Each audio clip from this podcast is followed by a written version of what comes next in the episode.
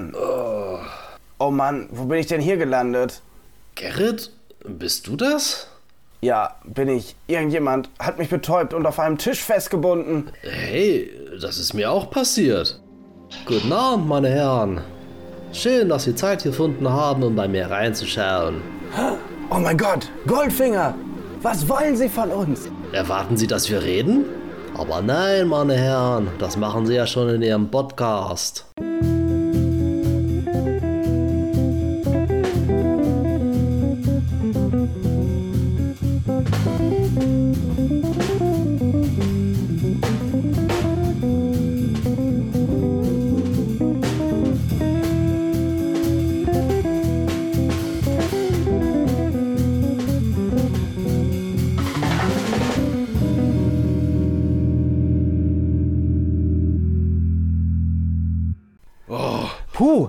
Güte. Wie wir da noch rausgekommen sind, Gerrit. du, das kann ich dir auch nicht sagen.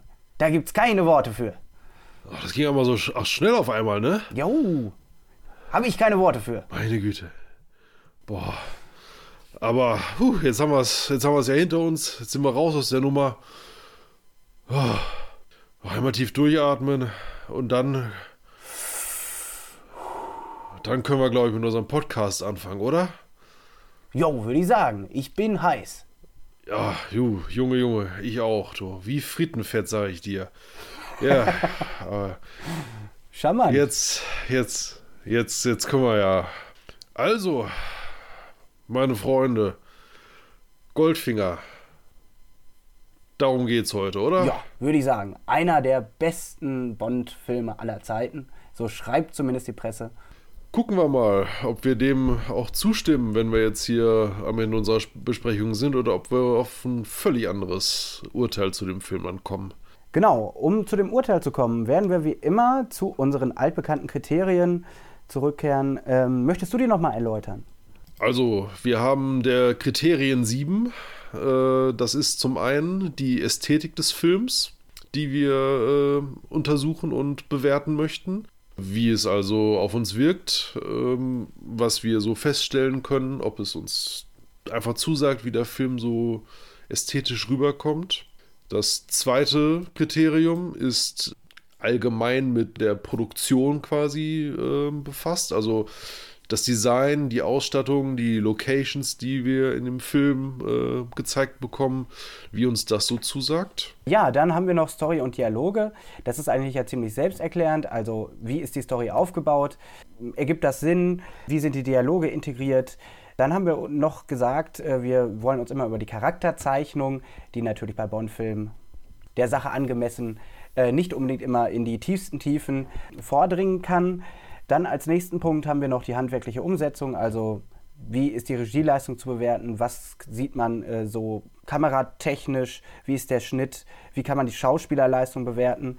Und dann hätten wir noch Die Gadgets. Ganz wichtig, in diesem Film geht es dann ja mal richtig in die Vollen. Da gucken wir einfach mal, was denn sowohl Bond als auch die Gegenseite ja vielleicht auch so an technischen Spielereien so ins Spiel bringt und was das einfach so für uns einen Eindruck gemacht hat. Äh, ist das eine coole Geschichte? Wirkt das ein bisschen zu überdreht? Ist das äh, etwas, das so als Prop quasi auch äh, einen realistischen Hintergrund irgendwie haben könnte? Solche Sachen werden von uns daran besprochen und bewertet. Und zu guter Letzt geht es dann quasi wirklich um unsere ganz persönliche Meinung, wie wir den Film als Ganzes wahrnehmen, was für eine Rezeption wir ihm zuschreiben und wie wir ihn auch unter Betrachtung der vorherigen Punkte quasi für uns selbst bewerten möchten. Jawohl. Dann würde ich jetzt doch direkt mal sagen, ähm, da es ja dein Steckenpferd ist, die Handlung kurz und knapp zu umreißen, würde ich dich einfach mal bitten, äh, uns nochmal alle abzuholen, wo wir jetzt überhaupt genau mit dieser Story ja letztendlich rauskommen wollen. Ja, sehr gerne. Ich zitiere in diesem Fall wieder einmal aus den äh, James Bond Archives, herausgegeben von Paul Duncan. James Bond erhält den Auftrag, Nachforschung über einen der wohlhabendsten Männer der Welt, Auric Goldfinger, anzustellen, der im Verdacht steht, britische Goldreserven außer Landes zu schmuggeln und dessen Habgier nur noch von seiner Missachtung für menschliches Leben übertroffen wird. Bond erwischt Goldfinger zunächst dabei, wie er mit Hilfe seiner Sekretärin Jill beim Kartenspiel betrügt, doch als Jill daraufhin mit Bond schläft, lässt Goldfinger sie töten, indem er ihren Körper vollständig mit Goldfarbe bestreichen lässt. Auch ihre Schwester wird umgebracht, als sie Goldfinger in die Schweiz folgt, um sich an ihm zu rächen.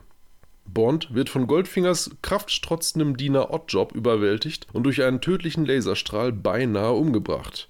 Betäubt und gefesselt wacht er in Goldfingers Privatjet auf, der in Pussy Galore nach Amerika fliegt. Bond kann Pussy für sich gewinnen und sie hilft ihm, Goldfingers Plan zu durchkreuzen, die Goldverräte von Fort Knox radioaktiv zu verseuchen. Das war's schon. Mensch, das war ja wirklich in aller Kürze. Ja, womit wollen wir denn beginnen? Also ich würde gerne ganz am Anfang äh, beginnen. Also ganz völlig losgelöst von der Geschichte, die eigentlich im Film erzählt wird, geht es ja eigentlich zunächst erstmal um eine random Mission irgendwo in einem lateinamerikanischen Land, wo der liebe ähm, Herr Bond versucht mit zahnpastartigem Plastiksprengstoff äh, Heroin gefüllte Bananen äh, in die Luft zu jagen eigentlich schon eine ganz interessante, äh, ein ganz interessanter Vorspann aus vielerlei Gründen. Ich persönlich finde zum Beispiel, da merkt man, dass die Übersetzung teilweise richtig schlecht ist. Also man erinnert sich vielleicht an die Szene, irgendwann hat ja ein äh, junger Mann die Begegnung mit einer Badewanne und einem, was ist das, Heizlampe oder Ventilator oder irgendwas. Und am Ende sagt er widerlich, wirklich widerlich, völlig falsch übersetzt, weil eigentlich im Original ist es shocking. Und shocking hätte ja also einen doppeldeutigen Witz gehabt. Und das wird einfach in der deutschen Übersetzung gar nicht klar. Und Klar, das habe ich jetzt gelesen, aber ich dachte mir auch äh, bei der letzten Sichtung, warum sagt er widerlich einfach widerlich? Verstehe ich mhm. nicht. Das, es ergab überhaupt gar keinen Sinn. Ja, das ist wahr. Ich habe den Film jetzt ehrlich gesagt nur auf Englisch gesehen, deswegen habe ich die deutsche Synchro zudem äh, jetzt gar nicht so im Kopf, aber ja, da ist dann halt nicht ganz so nah am Original sozusagen übersetzt worden. Das äh, kann man hinterher sogar nochmal sehen. Da wird Q mit K bezeichnet. Aha. Also irgendwie, wahrscheinlich hatten die Übersetzer ein wenig getrunken. Aber ich finde gerade so diese, ähm, ja, diese Random Mission am Anfang zeigt, finde ich, schon ganz gut auf, wo der Film eigentlich hin will. Also er will sich nicht hundertprozentig ernst nehmen. Das wird, finde ich, sofort deutlich. Und auch in Sachen Sexismus und trockenem Humor äh, wird eigentlich schon, ich sag mal, die Messlatte relativ hoch gesetzt. Und da versucht sich der Film in meinen Augen die ganzen 90 äh, Minuten, beziehungsweise die ganzen 109 Minuten, äh, daran will er sich auf jeden Fall orientieren. So war zumindest mein Eindruck. Was hast du denn zu dem Vorspann, also zu der ja, abgeschlossenen Geschichte, die vor dem Titelsong läuft? Ja, ich finde es äh, ganz interessant, dass du eine ähnliche Lesart dieses Vorspanns äh, siehst, dieses Mini-Abenteuers vor dem eigentlichen Film. Nämlich, äh, auch ich habe vor allen Dingen dann bei dem Kampf gegen den äh, Schergen Parallelen dann zum finalen Kampf mit Oddjob dann auch gesehen. Auch diesen Kampf besteht Bond, indem er gedankenschnell die Möglichkeiten in der Umgebung quasi zu seinen Gunsten ausnutzt, um den Gegner, der ihn in dem Fall da er nach der Pistole greift, dann eine unmittelbare Bedrohung darstellte, damit dann ausschalten kann. Und das ist dann ja etwas, das sich in dem Kampf mit Oddjob am Ende in Fort Knox dann ja noch einmal wiederholt. Und äh, auch die anderen Punkte, die du genannt hast, sind auf jeden Fall sehr, sehr gut erkannt. Da kann ich nur unterschreiben. Ich finde es generell in diesem Film sehr interessant, dass hier das, was wir in den ersten beiden Filmen schon so als klassische Bond-Motive mhm. ausgemacht haben, in diesem Film wirklich erstmals als äh, Bond-Formel zusammengesetzt wird. Und was ja schon gleich in diesem äh, Intro quasi losgeht, gefolgt von einem sehr äh, stilistisch äh, hochwertigem Intro mit Musikunterlegung. Hübsche Frauen, die äh, tanzen, so ein bisschen Lichtspielereien, äh, Phasen äh, oder Motive, die aus dem Film dann quasi äh, wiedergegeben werden. Dazu noch ein starker Titelsong, in diesem Fall wirklich ein sehr starker Song, bevor dann quasi der Hauptfilm dann einsetzt. Wo du jetzt gerade über den äh, Titelsong sprichst, da muss ich wirklich sagen, also ich habe mich wirklich gefragt, wie das gemacht worden ist, weil, wie du ja eben schon sagst, die Formel wird ja auch schon für den Vorspann umrissen. Und eigentlich orientieren sich ja fast alle an dieser Ästhetik, die ähm, da ja eigentlich letztendlich ja prototypisch ist und die man ja zum Beispiel so bei Dr. No noch gar nicht gesehen hat Und ich bin mir jetzt gar nicht mehr sicher beim Vorspann von äh, Liebesgrüße aus Moskau. Ähm, da war das auch noch nicht in dieser Form so zu sehen, wenn ich mich recht entsinne, oder? Mm, noch nicht ganz. Das ist quasi noch der Prototyp gewesen. Wenn ich mich nicht täusche, gab es da zwar auch dann die, die Bauchtänzerinnen, die quasi Projektionsfläche waren, aber es sind keine Szenen aus dem Film gezeigt worden, sondern nur die Namen der Schauspieler. Ja, aber es wird ja eigentlich später immer so sein, auch wenn später die Vorspänne zum Titellied auch aufwendiger werden und äh, spätestens ab den äh, 90er Jahren auch computeranimiert werden, ist es ja eigentlich immer das gleiche Prozedere. Also in irgendeiner Form werden Elemente aus dem Film aufgegriffen. Ob sie jetzt auf einen Körper projiziert werden oder ob sie äh, in 3D modelliert werden. Letztendlich wird es aber ja eigentlich immer ähnlich gemacht wie in diesem Teil. Und das muss ich wirklich sagen, fand ich eigentlich sehr beeindruckend. Und da wird ja eigentlich auch schon so die ikonische, ja, ich sag mal, die ikonischste Szene aus dem ganzen Film im Grunde schon so ein bisschen gespoilert. Ja, das ist, dachte ich auch, dass da viele, viele Details aus dem Film schon quasi vorweggenommen werden auf diese, auf diese Art und Weise der Projektion. Ja, und gerade weil der Körper von Margaret Nolan die da ja letztendlich die goldüberzogene Frau spielt. Da nimmt man einfach das schon mal vorweg. Gut, das weiß man nicht, wenn man den Film zum ersten Mal sieht. Ich fand es nur interessant. Aber wie gesagt, ich finde es ein toller Song. Was sagst du zu dem, ja, ich sag mal, klassischen Bond-Song, der hier jetzt hier wirklich von Shirley Bassey gesungen wird? Was sagst du dazu? Also ich finde, beides äh, spielt sehr gut miteinander. Äh, das Intro ist sehr schön gelungen. Da hat Robert Brown John wieder ganze Arbeit geleistet. Wie auch schon im äh, Vorgänger Liebesgrüße aus Moskau hat er sich dafür verantwortlich gezeigt. Die gute Margaret, von der du schon gesprochen hast, Margaret Nolan, taucht ja dann auch gleich nochmal im Film auf. Und zwar als Dink. Ah ja. Der Song selbst ist eigentlich einer meiner Lieblings-James Bond-Titel. Also das ist wirklich ein, ein absoluter Ohrwurm, der auch auch so ein Stück weit stilbildend für weitere Titelsongs geworden ist, weil er sich ja wirklich sehr konkret mit der Handlung des Filmes und mit in dem Fall der Figur des Goldfingers natürlich dann auch ähm, beschäftigt.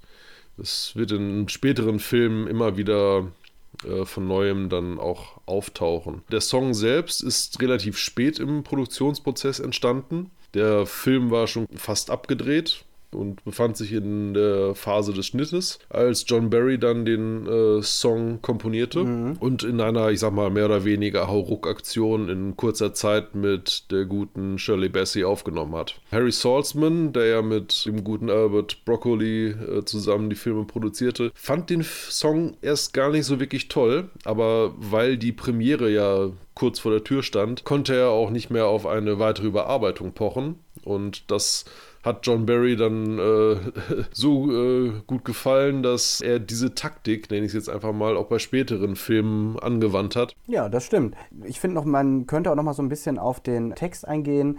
He's a man with the Midas touch. Da wird ja schon irgendwie so ein bisschen deutlich, worauf auch dieser Name Goldfinger irgendwie Bezug nehmen soll. Also irgendwie auf König Midas Letztendlich habe ich gelesen, dass das eigentlich eine Tautologie sein soll, der Name Auric Goldfinger, weil Auric auf Lateinisch ja goldend heißt und Goldfinger, es kommt doppelt drin vor. Und dann habe ich mal wirklich ja, so überlegt und noch so mal ein bisschen äh, gelesen wie es überhaupt zu dem Namen kam. Aber das weißt du ja wahrscheinlich als jemand, der ja, die Archives gelesen hat, woher Ian Fleming letztendlich den Namen geklaut hat. Ganz ehrlich, äh, dazu ist jetzt in den Archives gar nicht so viel zu finden gewesen. Da bist du jetzt der Mann mit der Info. Ähm, ja, weil Ian Fleming in London neben dem Architekten Erno Goldfinger gewohnt hat und den mochte er wohl irgendwie nicht, weil ihm sein Stil nicht gefiel. Und dann hat er den einfach genommen, so wird es überliefert. Und äh, der soll da auch eigentlich gerichtliche Schritte überlegt haben, hat das dann aber ähm, wohl dann doch fallen lassen. Man hat sich geeinigt, natürlich finanziell. Und ja, es soll wohl irgendwie auch eine Anspielung auf einen Diamanthändler namens Joseph Goldfinger aus äh, Tel Aviv gewesen sein, der wohl sagenumwoben ist. Also der Name scheint wohl ganz vielschichtige Bedeutungen und ja, ich sage mal Anlehnungen zu haben. Also das fand ich nur ganz interessant, wie man überhaupt zu so einem Namen kommt, weil letztendlich könnte man ja schon sagen, ist ein bisschen platt, der Name Goldfinger. Mhm.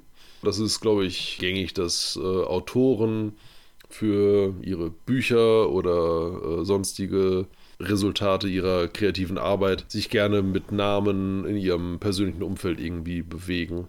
Sei es, dass dann halt der Nachbar drankommt oder wie James Bond halt auch irgendwie ja dadurch entstanden ist, dass der gute Ian Fleming ein Buch des Vogelkundlers James Bond bei sich im Regal hat. Also wir lernen daraus, dass Autoren und generell Kunstschaffende sich immer in der Realität bedienen. Ja, wollen wir vielleicht gerade schon mal, ja, so ein bisschen, wo wir gerade bei Goldfinger waren, ähm, mal auf ihn so eingehen? Gerne. Also der gute Goldfinger von Gerd Fröbe verkörpert. Er war wohl nicht die erste Wahl. Mhm, Habe ich auch gelesen. Genau, also es sind wohl 15 andere Schauspieler schon getestet worden, darunter auch der bekannte Orson Welles. Citizen Kane und War of the Worlds sind ja auf seine Kappe gegangen. Aber er hatte wohl zu hohe Gehaltsforderungen gestellt und ist deswegen von Albert Broccoli dann nicht weiter als Kandidat vorgesehen worden. Interessanterweise hat er dann ja kurze Zeit später in der Parodie Casino Royale eine Rolle als Bond-Bösewicht übernommen. Also insofern hat er dann zumindest doch noch irgendwie Lust gehabt auf dieses ganze Thema und hat dann nach der Absage weiterhin eine Rolle in dem Feld dann gesucht. Fröbe seinerseits ist als äh, Schauspieler in Deutschland natürlich bekannt. In den äh, englischsprachigen Ländern ist er aber erst kurze Zeit vor Goldfinger so auf der Leinwand wirklich aufgetaucht und zwar als deutscher Unteroffizier Kaffeekanne im äh, Der längste Tag, ein Film über die alliierte Landung am D-Day im Juni 1944. Also finde ich schon interessant, dass man da wirklich auf einen Deutschen zurückgegriffen hat, was ja eigentlich dann auch irgendwie über die Serie immer wieder Schule macht. Ja, da ist äh, auch ein klassisches Motiv dann quasi feststellbar, dass der gute Gerd mit seiner Darstellung auch für spätere deutsche Schauspieler irgendwo die Tür geöffnet hat. Also ich kenne nicht so viele Filme mit Gerd Fröbe, muss ich tatsächlich sagen. Also so alte Edgar Wallace-Filme natürlich, wo er mal mitspielt oder ähm, Die toten Augen des Dr. Mabuse. Ja, dann gibt es noch äh, Es geschah am helllichten Tag, ah. wo er einen Kindermörder spielt. Ah ja, genau, mit Heinz Rühmann, ne? Ja, da ist er tatsächlich wirklich sehr, sehr gut, muss ich sagen. Stimmt. Aber ähm, dann möchte ich jetzt trotzdem noch mal so auf, wo wir jetzt schon bei Gerd Fröbe waren, dann möchte ich jetzt eigentlich auch schon mal so direkt so auf Goldfinger, weil er ist ja nun namensgebend für den Film. Und einfach auch mal so ein bisschen darüber sprechen, können wir diesen Charakter in irgendeiner Form bewerten? Was, was ist seine Motivation? Was treibt ihn an? Weil da habe ich, hab ich wirklich auch nach Genuss des Filmes, so schön er auch ist, mich hinterher wirklich gefragt, was ist die wahre Motivation von Goldfinger?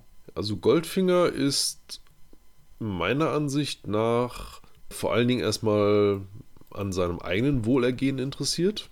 Das heißt, er ist skrupellos im Erlangen seiner Ziele und die Wege, die er dazu bestreiten muss. Das ist ihm, da sind ihm die Mittel völlig egal. Primär ist, glaube ich, für ihn die Vermehrung seines Reichtums der Antrieb in dieser ganzen Geschichte. Dass er dabei dann auch noch die Weltpolitik ein bisschen ins Wanken bringt. Das ist dann halt ein Nebeneffekt, der zwangsläufig ja sich einstellen mag, wenn es darum geht, irgendwie die Goldreserve Nordamerikas einfach mal für über 50 Jahre dazu kontaminieren. Das ist selbstverständlich, das kommt dann halt von selbst und dementsprechend ist es natürlich dann auch logisch, dann bei den Feinden Amerikas sich irgendwie Unterstützung für die Umsetzung des Planes zu suchen, denn das wird ja deutlich, das ist eine groß angelegte Geschichte. Mhm. Ich glaube, er hat im Film irgendwann gesagt, dass er zehn Jahre an der Operation Grand Slam quasi herumgedoktert hat, bis sie in die Tat umgesetzt werden konnte. Und die Chinesen in dem Fall unterstützen ihn ja mit der Atombombe. In der Vorlage im Buch übrigens waren es noch die Russen. Das wurde dann allerdings aus Gründen des Kalten Krieges dann für den Film dann geändert. Das habe ich mir fast gedacht. Obwohl sie da ja natürlich sagen, ähm, die rot-chinesischen Agenten. Damit wird ja nun auch nochmal eindeutig ein Zeichen gegen den Kommunismus gesetzt. Ja, also so ganz wollten sie nicht drauf verzichten. Nö, ist ja auch logisch, dass der Kommunismus natürlich als Antithese zum westlichen Kapitalismus verkörpert durch die USA dann natürlich äh, irgendwo dann der Gegner da dann sein würde.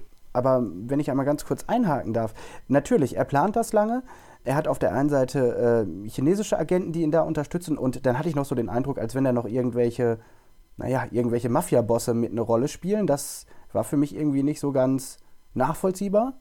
Äh, und letztendlich ein Mann, der eigentlich ja schon Goldhändler ist, ein großes Vermögen aufgebaut hat, letztendlich über Goldschmuggel noch reicher wird. Und das, das ist halt, ja, ist halt immer das Problem. Klar, Antagonisten haben ja in vielen Filmen, gerade wenn es um klassische Actionfilme geht, immer so, ich sag mal, eine dünne Motivation. Aber ich finde, hier ist sie irgendwie so gar nicht nachvollziehbar. Also ein erfolgreicher Geschäftsmann geht so ein krasses Risiko ein, nur um seine eigenen Goldreserven letztendlich durch die Kontaminierung, also den Börsenpreis, also den Wert des Goldes wahrscheinlich noch in die Höhe zu treiben. Also für mich ist die, ja, ich sag mal, die Motivation ist irgendwie geringfügig. Also wenn er sagte, wenn er gesagt hätte, Weltherrschaft will ich haben, das kann man immer noch so ein bisschen nachvollziehen. Hier finde ich, wird es nicht ganz deutlich, was ihm wirklich das bringt. Also, dass es um die Vermehrung seines Reichtums geht, dass er damit egoistische Motive verfolgt, das liegt auf der Hand. Mhm.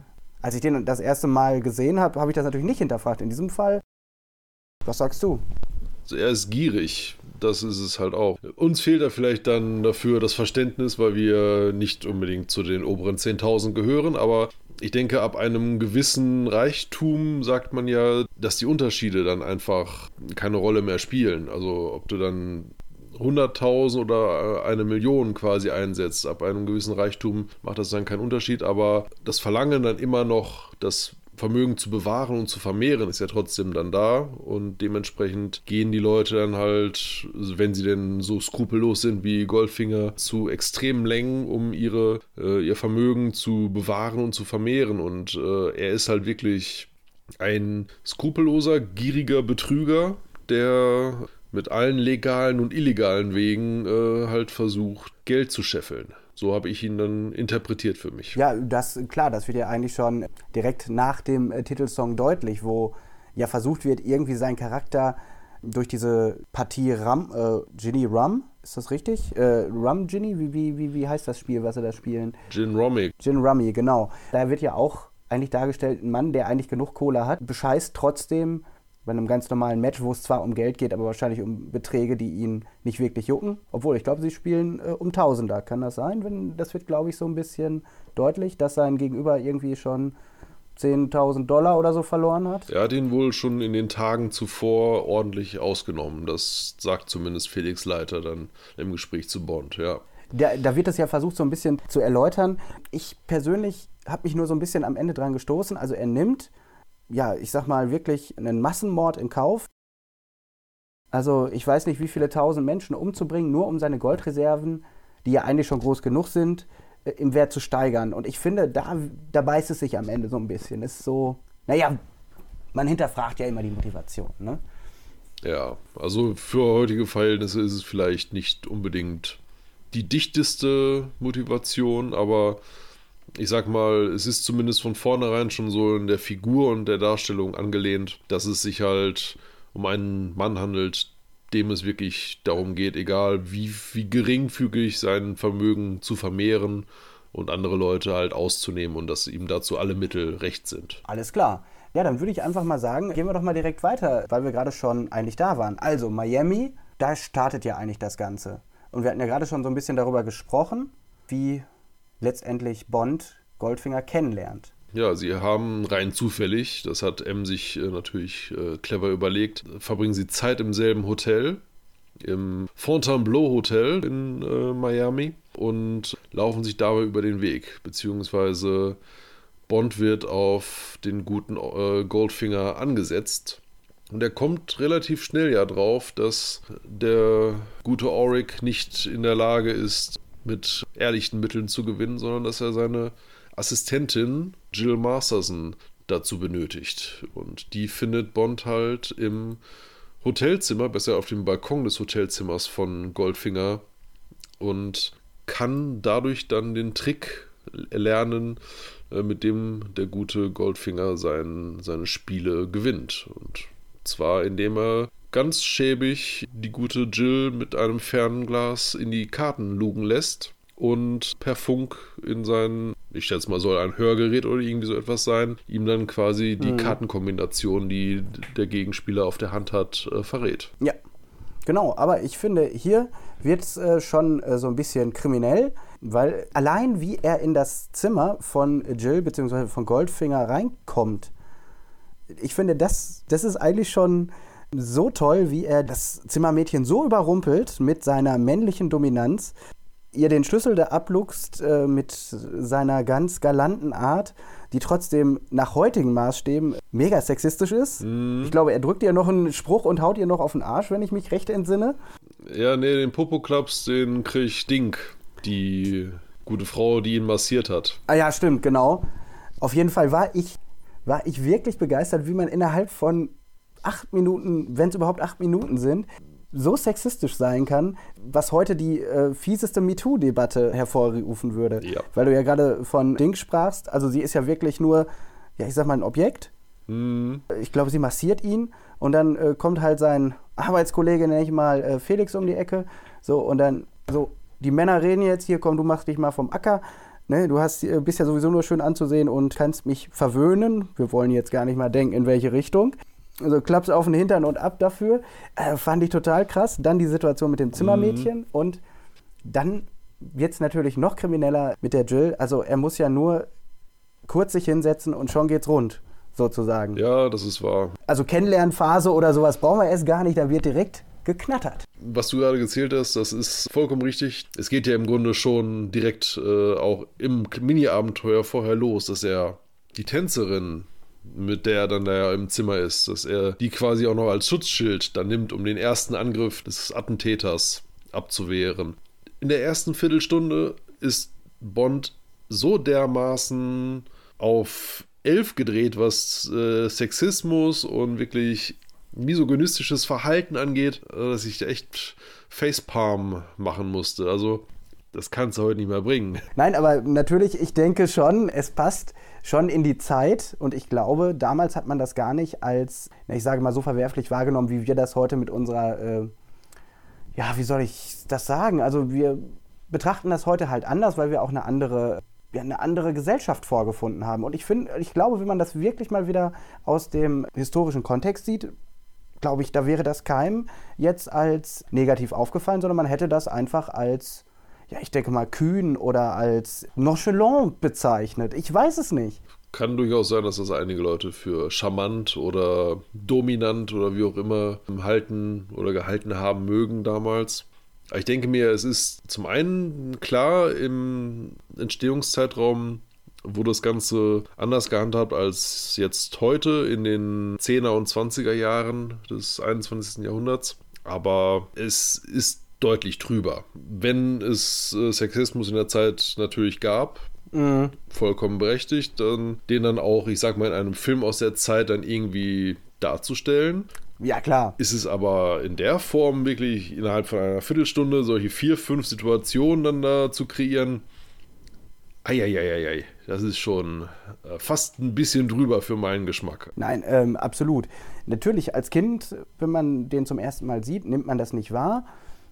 Aber ich fand es wirklich krass. Also ich fand es wirklich krass. Und ja, wie gesagt, das sind vielleicht so Dinge, die wir nur aus unserer heutigen Zeit so betrachten würden. Ich denke, damals hat das keinen gejuckt. Da hat das zur Figur gepasst, da hat das zu dem generellen gesellschaftlichen Umgangston in irgendeiner Form gepasst. Ich muss noch einmal kurz gucken, der ist 64 erschienen, also noch mindestens vier Jahre vor den ersten 68ern die sich auch in irgendeiner Form, äh, in irgendeiner Form für Frauenrechte etc. nochmal besonders stark gemacht haben. Also wie gesagt, das, man muss das aus der Zeit schon sehen. Ich würde jetzt nur gerne mal einen Schritt weitergehen. Wenn wir schon bei Jill sind und dem relativ schnellen Vernaschen ihrerseits, dann kommen wir eigentlich schon, ja, ich sage mal, zu ja, einer der Schlüsselszenen des Films. Auf jeden Fall eine der ikonischen Szenen des Filmes. Das sehe ich ähnlich, ja.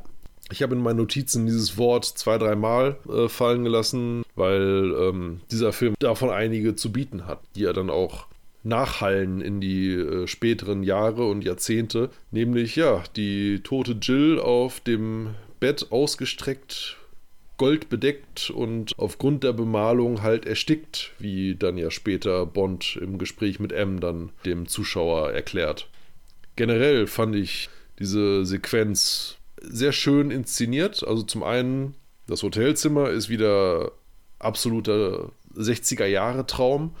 Äh, richtig, richtig schöner Style. Dann auch der Auftritt für Oddjob ist auch wirklich gut gemacht. Also man sieht ihn ja mhm. nur als Silhouette und man merkt gleich, dass es eine Gefahr ist, weil er sich unbemerkt an Bond ranschleichen kann ja. und ihn auch mit einem Schlag ausschaltet und dementsprechend halt auch dann das Gefahrenpotenzial gleich deutlich gemacht wird dadurch.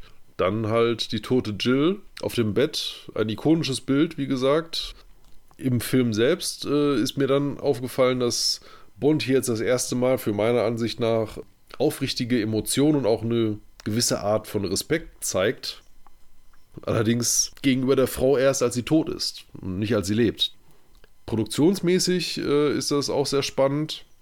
Shirley Eaton hatte nur noch einen, äh, einen String angehabt, hatte zwei Kegel für die Brüste, damit sie sich auf dem Set quasi bewegen konnte, ohne sich komplett nackt zu fühlen, und hatte eine kleine Aussparung auf dem Bauch und Oberkörper, der nicht golden ausgemalt war damit sie halt quasi drehen konnte. Es musste aber wohl doch alles sehr schnell passieren, damit dann halt keine gesundheitliche Komplikationen auftreten würden.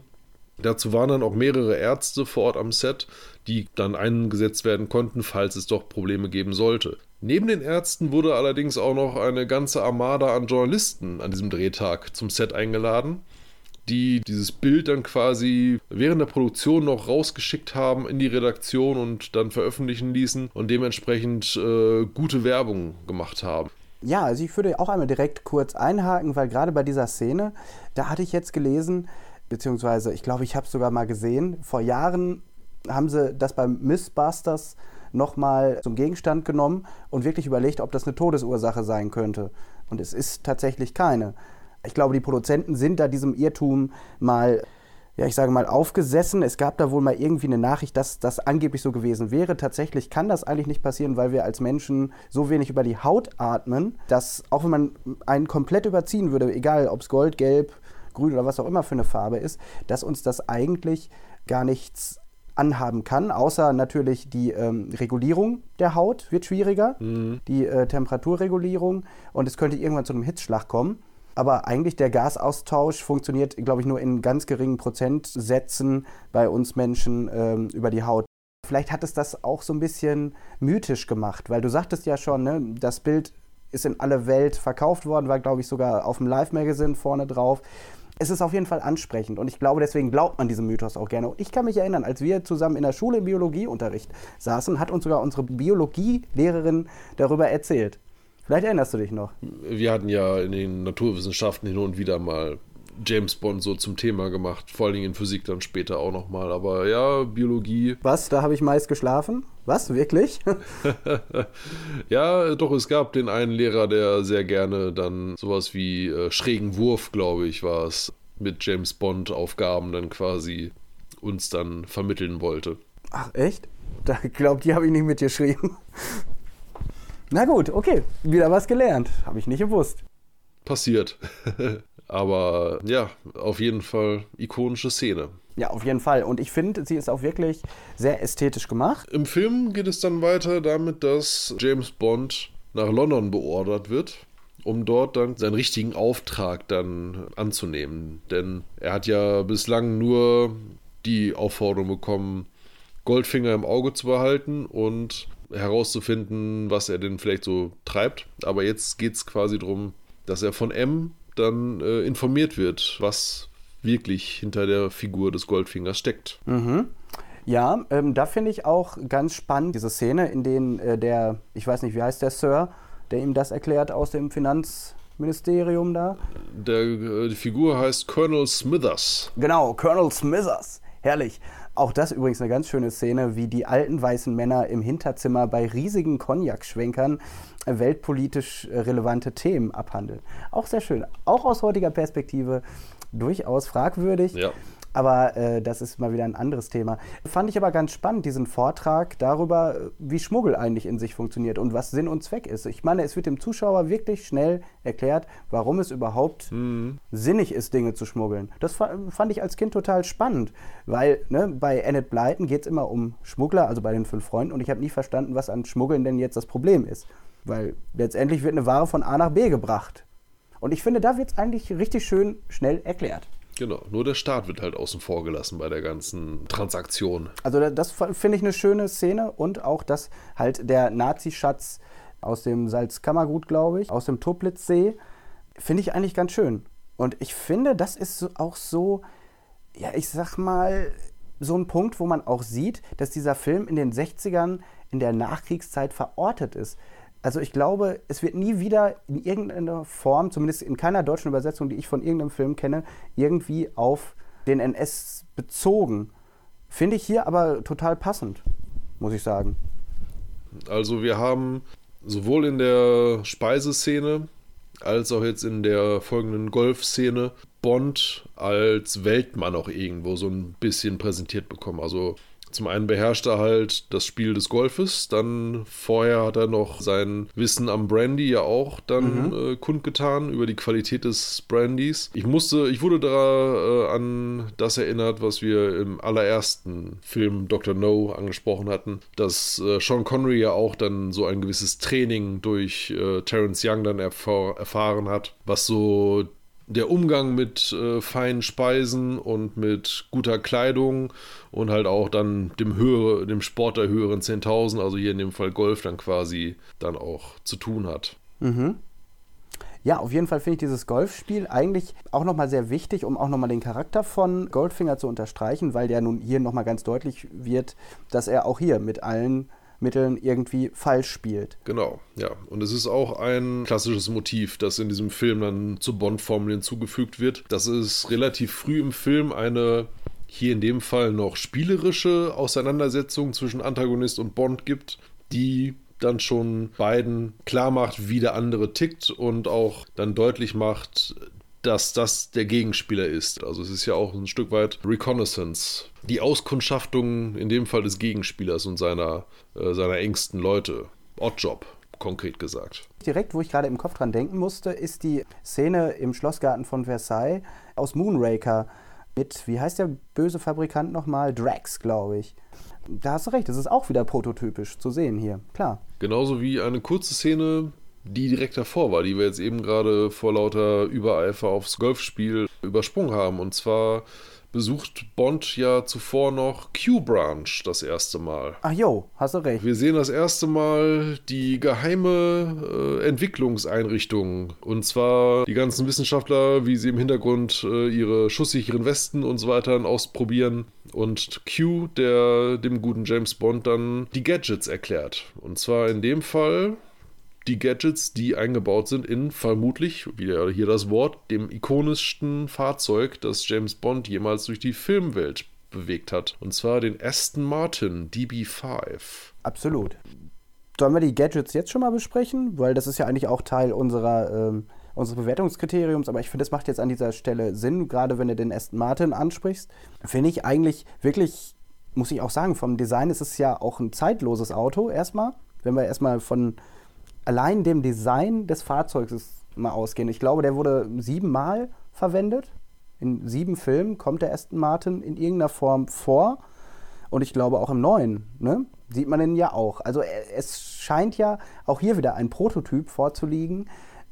Gut, aber es ist ikonisch. Du hast es gerade schon gesagt, aber es macht einfach auch dieses Design. Und ich glaube, das Auto ist heute noch genauso ansprechend, wie es damals war. Und das gelingt ja nicht vielen Designs, über 50, 60 Jahre trotzdem attraktiv auf den Käufer zu wirken. Ja, das stimmt. Vor allen Dingen hatte Aston Martin äh, im Grunde sich erst noch ein bisschen geziert, dir ihr Auto für den Film zur Verfügung zu stellen. Also den musste erst gut zugeredet werden, dass sie einen Prototyp des Autos, weil der DB5 war zu dem Zeitpunkt der Produktion des Films noch gar nicht auf dem Markt erhältlich, sowie ein äh, weiteres Fahrzeug für die Stunt-Dreharbeiten irgendwie zur Verfügung zu stellen. Und Sagen wir mal so, es hat sich gelohnt für Aston Martin. Nachdem der Film rausgekommen ist, hätten sie das Auto 50 Mal pro Woche verkaufen können, im Grunde, jede Woche. Aber äh, die Firma war nur in der Lage, elf Autos pro Woche zu produzieren. Also dementsprechend kannst du dir vorstellen, was das für einen Umsatz dann für die bedeutet hat. Und ich sag mal so, im Nachhinein, in späteren Filmen haben sie sich dann nicht so gezehrt. Ja, tatsächlich, das Modell macht ja auch Schule.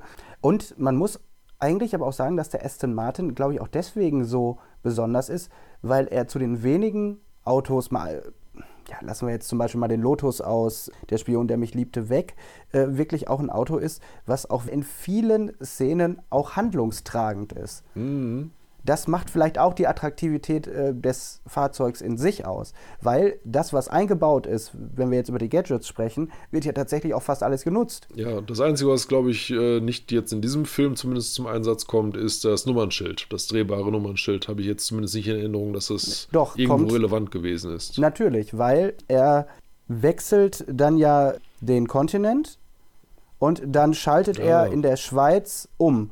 Und das sieht man auch. Okay. Wenn man das Auto das erste Mal sieht, ist es, glaube ich, noch ein, irgendwo ein englisches Kennzeichen. Dann verfolgt er ihn ja nochmal. Und dann wird ja der, ich glaube, das ist ein Rolls-Royce, dieser äh, Phantom wird ja in so ein äh, Flugzeug gefahren und man sieht, ähm, dass Bond ihn im Aston Martin Genau. beobachtet. Da sieht man auch kurz das Nummernschild. Es ist noch ein anderes und in der Schweiz hat er dann ein Schweizer Nummernschild. Mhm. Ja, äh, kommen wir mal zu den äh, Gadgets. Äh, Maschinengewehre, Nebel, Werfer, Schleudersitz. Und was haben wir noch? Ich glaube, ein frühes Navigationssystem. Ja, wir haben die ähm, Peilanlage. Er hat ja den Peilsender, sowohl groß als auch klein, hat er dem Wagen dann angefügt, dem Phantom von, von Goldfinger und konnte ihn damit dann verfolgen. So, und gerade wenn wir jetzt bei dem Gadget sind, ich finde es mega cool.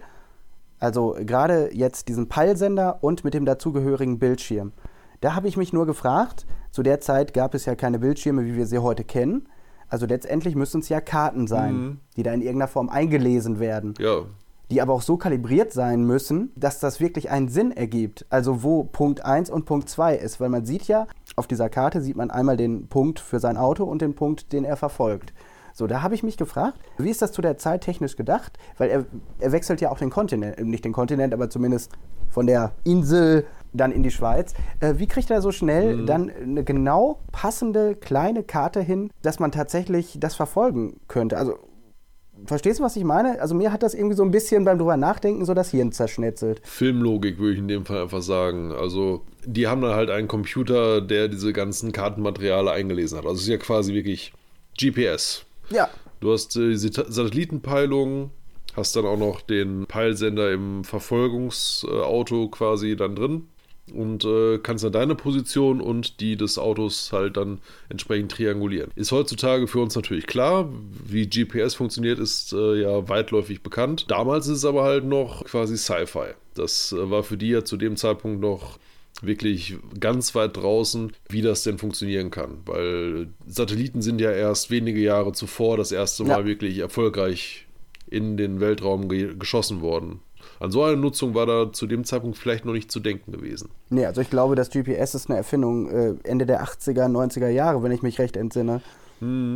Ich finde das mega cool und es macht natürlich auch wieder Sinn. Es ist für die Story relevant, deswegen finde ich ein Gadget, was absolut notwendig ist. Und auch gar nicht so weit hergeholt ist. Also so ein Peilsender, das Prinzip ist ja Ja, klar. äh, simpel und nachvollziehbar. Und ähm, ja, wie gesagt, die anderen Gadgets äh, werden auch alle verwendet. Ich finde eigentlich sehr gut umgesetzt. Das ist wahr. Also die kommen dann ja alle in der Verfolgungsjagd dann am Fabrikgelände und im Wald äh, um die Fabrik von Goldfinger dann zum Einsatz. Sowohl Ölspur als auch Nebelwerfer, als auch äh, die Stahlplatte hinten im Vorn des Autos. Was war noch? Äh, der Schleudersitz natürlich, die Maschinengewehre, alles, was äh, eingebaut und von äh, Q vorgestellt wurde in dem kurzen Briefing, äh, wird eingesetzt. Und ich muss sagen, als diese die Instruktion quasi von Q kam, also das, da hatte ich auch schon Vorfreude, das alles dann wirklich in Aktion zu sehen. Fand ich sehr, sehr, sehr, sehr schön und sehr, sehr spannend und dementsprechend habe ich mich darüber gefreut, das dann auch wirklich alles dann zu sehen. Die Standarbeit in der Verfolgungsjagd, kann ich schon mal sagen, hat mir auch sehr, sehr gut gefallen dann. Oder dann gibt es ja auch noch diese Spikes, die in dem Rad verbaut sind, die bei der Tilly Masterson, glaube ich, das Auto rechts aufreißen. Genau. Fand ich eigentlich auch relativ gut umgesetzt. Ich weiß gar nicht, ob es in der Szene vorgestellt wird. Das weiß ich jetzt auch nicht, aber man sieht sie dann ja und dann wie bei Ben Hur wurden dann da Genau, genau. äh, das Auto dann quasi zum, zum Stillstand gebracht, ja. Der DB5, wenn man ihn dann so sieht in Natura mal, ist eigentlich gar nicht so ein großes Auto. Und diese ganzen Gadgets passten da auch gar nicht so gut rein. Also sie hatten die zwar verbauen können, aber die ganze Technik, um die Gadgets zum Einsatz zu bringen, also die ganze Hydraulik und Pneumatik vor allen Dingen, konnte nicht mit dazu untergebracht werden. Im Praktischen wurde es dann so gemacht, dass quasi die Szene mit Gadget A, meinetwegen der Öllache, gedreht wurde. Dann wurde eine Pause zum Umbau gemacht, damit dann das nächste Gerät einsetzbar gemacht wurde. Meinetwegen dann Okay. die äh, Wand, die dann hochgeht, um die Kugeln abzuhalten. Der Nebelwerfer, der ist äh, gar nicht äh, technisch dann mehr eingesetzt worden, sondern da wurde einfach ein kleiner Techniker hinten in den Kofferraum gesetzt, der dann da diese Kanister mit Nebel dann quasi aufgemacht hat. Ach ja, jetzt du das sagst, klar, in einer Zeit ohne CGI-Möglichkeiten muss man ja tatsächlich jedes Gadget, was man zeigen möchte, auch in irgendeiner Form technisch umsetzen. Ja, stimmt, da habe ich mir gar keine Gedanken drüber gemacht. Ja, Heute kann man das ja alles digital irgendwie hinzufügen. Ja, klar. Ja. Interessanter Fun Fact. Was die Bösen angeht, die haben dieses Mal nicht ganz so viele Gadgets, aber eins habe ich mir dann doch notiert und zwar Oddjob Suit. Kann man das wirklich als Gadget bezeichnen? Ja, gut, im weitesten Sinne, okay. Im weitesten Sinne schon. Also es ist ein ungewöhnliches Item, das er zur Erfüllung seiner Aufgabe einsetzt. Und man sieht dann ja den Hutwurf dann auch das erste Mal dann äh, auf dem Golfparcours, wo Oddjob dazu zur Vorführung quasi dann äh, aufgefordert wurde und eine Statue einfach mal damit äh, schlicht und ergreifend den Kopf abschlägt. Auch hier habe ich mich wieder gefragt, wie funktioniert dieses Gadget? Also es ist eine Hutkrempe, die in irgendeiner Form entweder sehr schwer sein muss oder sehr schnittfest, sag ich mal, also sehr, sehr schneidig, ein schneidiger Hut sozusagen, äh, sein muss. Da habe ich mich gefragt, wie sowas umsetzbar wäre und vor allem, ob das dann vielleicht nicht auch gerade für den Träger auf Dauer ein bisschen, naja, komisch am Kopf wird. Er braucht, braucht einen kräftigen Nacken zumindest, glaube ich. Wenn das wirklich dann eine massive Stahlkrempe ist oder messerscharfe Stahlkrempe vielleicht auch, hat das natürlich dann schon, ich sag mal, da muss man aufpassen im Alltag. Ja, also nicht alltagstauglich, dieser Hut. Aber Oddjob hat natürlich auch einen Stiernacken wie kein zweiter. Ne? Dafür kann er nicht reden. Aber egal, nee, da hast du natürlich recht. Das ist ein äh, Gadget, was mir dann aber jetzt auffällt, was dann auch noch ein Gadget wäre, ist natürlich dann ganz am Ende auch der Sanitätswagen von äh, der Einheit von Goldfinger selbst. Mit dem Laserstrahl, ja. Ja, das stimmt. Wäre im weitesten Sinne jetzt auch ein Gadget, was aber die Bösen haben. Ja, ja, und auch äh, zum äh, letzten Punkt, den ich noch beim Gadget notiert habe, was ich aber auch äh, dazu zähle, weil es einfach äh, eine wunderschöne Installation ist, das Zimmer auf Goldfingers Gestüt, wo er die Mafiosi empfängt, mit dem Billardtisch, der sich dann in eine Kontrollkonsole umwandeln lässt und dann kommt hier eine Wand raus, wo eine Karte projiziert wird, da geht der Boden auf, wo ein äh, Modell hochgefahren wird, der Raum wird verdunkelt, die Bar dreht sich. Das war toll.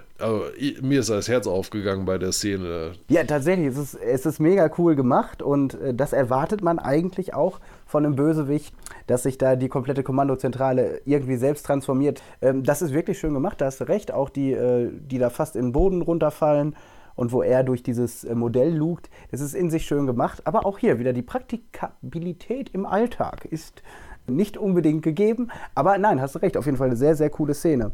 Sowohl äh, das Interieur des Gestüts als auch von Fort Knox später und auch äh, der DB5 sind alle von Ken Adam äh, ges gestaltet worden, der sich ja auch schon für die Vorgängerfilme ähm, verantwortlich zeigt und auch für spätere Bond-Filme wieder eingesetzt wird.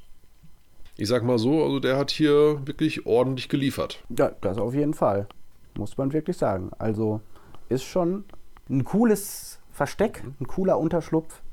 Da in Kentucky, die Ranch. Genau. Muss man schon Ja, sagen. das ist auch ein äh, Trademark der Bond-Formel, die dann in diesem Film auch hier nochmal präsentiert wird. Die ganzen Handlungsorte, die Schauplätze. Zu diesem Zeitpunkt waren wir schon in Südamerika, wir waren in Miami, wir waren in London, Großbritannien und wir waren jetzt in der Schweiz. Und kehren dann noch einmal zurück nach Nordamerika, nach Kentucky in dem Fall. Also das ist auch äh, dieses Jet-Set-Leben, nenne ich es jetzt einfach mal, das da transportiert wird, ist auch ein Trademark, ein, eine Insignie von äh, der Bond-Formel, das hier das erste Mal eingesetzt wird. Genauso wie Q-Branch und der DB5 und alles, was wir schon zuvor genannt haben. Ja, also das, da hast du recht. Also dieses Around the World wird hier natürlich ganz, ganz deutlich. Wenn ich da noch mal einmal zurückgehen darf. Eigentlich sind wir jetzt in der Schweiz. Was ich da eigentlich ganz interessant fand, auch aus heutiger Perspektive, ich habe die Schweiz noch nicht bereist, aber die Szenen, die aufgenommen sind in der Schweiz, wahrscheinlich, also so wie ich gelesen habe, sind es ja Originalschauplätze, Ja, wo es gedreht worden ist, finde ich, kommt die Schweiz sehr, na, ich sage mal, rückständig rüber. So hatte ich zeitweise so den Eindruck.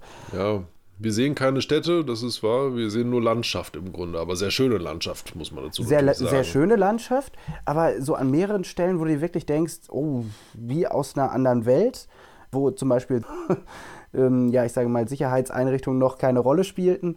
Also man sieht ja Abhänge, die ins Bodenlose gehen, gerade wo der Rolls-Royce Phantom so einen Berg hochfährt und rechts und links ist einfach Geröll und es gibt nicht mal eine Leitplanke oder sowas. Es wirkt alles sehr, ähm, ja, ich sag mal, sehr, Ja. Sehr rough, würde ich fast sagen. Ja, ja.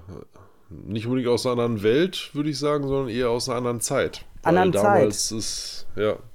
Also du hast da wirklich kein Individualverkehr im Grunde. Du hast ja wirklich nur die drei Autos auf der Straße, du hast äh, den Phantom von Goldfinger, du hast Bonds DB5 und du hast Tilly Mastersons Ford Mustang Cabriolet, das übrigens das allererste Modell in Europa gewesen ist, das in diesem Film europäische Uhu. Straßen befährt. Ja, aber um nochmal darauf zurückzukommen, ich finde gerade diesen Handlungsort der Schweiz, ähm, finde ich eigentlich sehr spannend. Auch so diese, die Fabrik, ich glaube, Uric Inter Enterprises oder Auric Enterprises, wie wird es ausgesprochen? Ja, Auric Enterprises würde ich sagen, ja. Einfach so mitten im Nirgendwo steht einfach so eine Fabrik rum. Ich finde eigentlich, also ich finde, das hat so eine gewisse Atmosphäre, dieses, ja, ich sag mal, diese Schweizsequenz. Ja. Und ich finde, sie, sie gehört auch äh, so damit rein. Wo es sich jetzt für mich so ein bisschen dann wieder, ne, was heißt bricht, aber ich verstehe es nicht so ganz, warum alle Mitarbeiter erstmal Chinesen sind, warum die blaue Anzüge tragen und gelbe Karategürtel. Aber das fand ich dann schon irgendwie in sich nicht so ganz sachlogisch. Es sind Leute, die Goldfinger bekommen hat, dadurch, dass er in Kontakt mit den äh, Chinesen getreten ist. Und die haben nicht nur Atombombe, sondern halt auch Manpower ihm dann quasi zur Verfügung gestellt. Das sind in dem Fall die ganzen Leute, die wir dann da in den gelb-blauen Uniformen sehen. Ja, also das ist auch die einzige Erklärung, die ich liefern kann für das Outfit. Das ist halt wirklich die Uniform, die dann halt vielleicht die Firma dann halt für ihre Arbeiter und Angestellten dann halt ausgibt und äh, dementsprechend halt das dann auch für die Tarnung der ganzen chinesischen Arbeiter dann äh, verwendet wird. Und es hilft natürlich dabei, die Leute zu identifizieren, weil das ja wirklich, ich sag mal, schrille Uniformen zumindest sind. Das, die fallen einem auf. Ist nicht unbedingt zur Tarnung gedacht, aber zur Vereinheitlichung der Masse. Ja, aber wie gesagt, auch hier, natürlich ist es stilsicher, es passt. Klar, man kann sich das auch ein bisschen zurechtlegen, aber auch hier finde ich es wieder äh, ein bisschen tricky. Also mitten in der Schweiz irgendwie so, fallen natürlich Chinesen, die äh, in so einem blau-gelben Judo-Dress rumhampeln, fallen natürlich nicht weiter auf, fügen sich sozusagen ohne größere Probleme in die Landschaft ein. In das Alpenpanorama, ja. Ja, ins Alpenpanorama ein, genau. Wie gesagt, das äh, fand ich dann so ein bisschen interessant. Ja, jetzt wäre die Frage, wie wir jetzt weitermachen, weil ich finde, jetzt kommen wir schon so ein bisschen in die Richtung Charaktere auch, weil wir ja eine zweite Masterson hier jetzt auch kennenlernen. Genau. Tilly Masterson, die sich allerdings erst als Tilly Soames vorstellt. Aber Bond ist da, glaube ich, relativ schnell schon auf dem, auf den Trip, dass es sich dabei um einen Alias handelt. Denn er kann ja schon an dem Gewehrkoffer erkennen, dass es eine Frau mit den Initialen TM ist. Mhm, genau. Und ja, also wir sehen sie ja zunächst einmal als, ich sag mal, äh, wagemutige Autofahrerin, denn du hast ja schon die Straßenverhältnisse in der Schweiz angesprochen. Das ist äh, ein sportlicher Fahrstil, den sie da bei diesen Serpentinen da an den Tag legt. Dann äh, ist sie ja auch noch eine verkappte Scharfschützin. Ja, die nicht unbedingt treffsicher ist, muss man natürlich dazu sagen. Nee, das ist wahr. Ich glaube, mich erinnern zu können, dass auch da wieder die Sexismusschraube am Anfang, wo sie sich kennenlernen, gedreht wird, als sie in den Graben fährt, nachdem er mit dem Aston Martin diese Ben Hur-artige Aktion da durchführt und äh, ihr den ganzen Unterboden aufreißt und die Reifen. Ich meine, er sagt ja noch sowas wie, ja, ja, Frauen am Steuer oder sowas. Ja, ja das ist wahr. Ja, ich muss sagen, ich finde generell den ganzen Auftritt der Figur ein bisschen seltsam. Also sie ist nur knappe 15 Minuten da. Ja, Sie stimmt. taucht in zwei Szenen auf, dann flieht sie mit Bond und äh, wird bei der Flucht dann quasi von Oddjob per Hut getötet. Ja, also es gibt zumindest wenig äh, Anknüpfungspunkte für sie als Figur. Wir wissen einfach nur, sie ist die Schwester von Jill und sie ist auf Rache aus. Sie ist willig, aber ich sag mal nicht unbedingt äh, ausgebildet genug, um effektiv Rache zu üben, wie man ja schon an ihren Schießkünsten dann erkennen kann. Aber jetzt, wo du das gerade sagst, das habe ich mich tatsächlich auch gefragt. Was ist die Funktion von der Figur im Sinne der Story? Sie hat keinen. Sie ist nur, ich sag mal, wieder eine Damsel in Distress ein Stück weit, die Bond halt unterstützt, aber es ist, ich sag mal, halt genauso wie ihre Schwester halt ein unglückliches Todesopfer. Wie auch schon bei Jill ist Bond erst nach ihrem Tod quasi wirklich in der Lage, zu ihr sowas wie eine emotionale Beziehung irgendwie darzustellen, weil er dann ja doch sichtlich ergriffen ist von ihrem Verscheiden und äh, dadurch auch so weit dann quasi paralysiert ist, dass er ja dann erst sich hat schnappen lassen von Oddjob und den anderen Gehilfen. Ja, das stimmt. Wie das so schnell passieren konnte, ist natürlich schon ein bisschen, naja, sagen wir mal, arg schnell äh, konstruiert worden. Die Beziehung zwischen den beiden ist ja fußt auf keiner allzu großen Basis. Sie hat dann quasi wirklich wieder dieses, äh, auch hier, ich würde sagen, Motiv dann des unschuldigen Opfers, das dann James Bond Motivation zum zu Ende bringen seines äh, Vorhabens dann quasi nochmal potenziert. Ja gut, okay, so könnte man äh, das vielleicht nochmal sehen und äh, vielleicht hilft ja auch ihr Tod nochmal den Hass auf den Gegner nochmal anzufachen. Okay, aber letztendlich erfüllt sie keine Funktion der, der Film wäre nicht schwächer gewesen ohne die Figur. Also, weil sie ist nicht relevant. Ja. Weil er hätte natürlich auch die äh, Firma so gefunden, so oder so, weil er äh, Goldfinger verfolgt. Mhm. Eingebrochen wäre auch ohne sie. Ja. Geschnappt hätte man ihn auch ohne sie. Und letztendlich ist ihr tot. Obwohl natürlich hier nochmal die Waffe von Oddjob zum Einsatz kommt und vielleicht deswegen, da könnte ich mir vielleicht nochmal denken, um auch nochmal Oddjob als Gegner äh, nochmal deutlich zu machen, dass sie halt ein, ja, letztendlich ein äh, Opfer für die Stahlkrempe ist. Dann macht es Sinn. Dann äh, macht es auch Sinn im Sinne der Story, dass man einfach nochmal ein Opfer braucht, um diese doch um dieses Gadget einzusetzen. Ich sag mal, ähm, zwei Punkte sind mir noch eingefallen zum Thema Storytelling äh, und was für eine Rolle die Figur da spielen kann. Zum einen haben wir ja, nachdem Jill als Goldstatue quasi geendet ist, keinen weiteren äh, Frauencharakter außer vielleicht den kurzen Auftritt von Moneypenny gehabt. Sodass dann in dieser Phase des Films einfach auch nochmal irgendwie eine Frauenfigur eingeführt werden musste. Und das ist dann halt in dem Fall dann Tilly Masterson, die dann halt äh, dann ab der zweiten Hälfte des Films dann ja durch Pussy Galore dann quasi abgelöst wird. Und das andere, denke ich mir, ist aber auch so ein bisschen vielleicht ein Kniff, der den Zuschauer irgendwie auch überrascht. Also man denkt halt, okay, das erste Mädchen ist relativ früh gestorben. Dann haben wir jetzt das zweite Mädchen und wir wissen halt nicht, wie es mit ihr weitergehen wird und haben sie dann quasi möglicherweise als richtiges Bond-Girl dann quasi jetzt vor uns. Und dann ist sie halt nach 15 Minuten Auftritt schon wieder tot.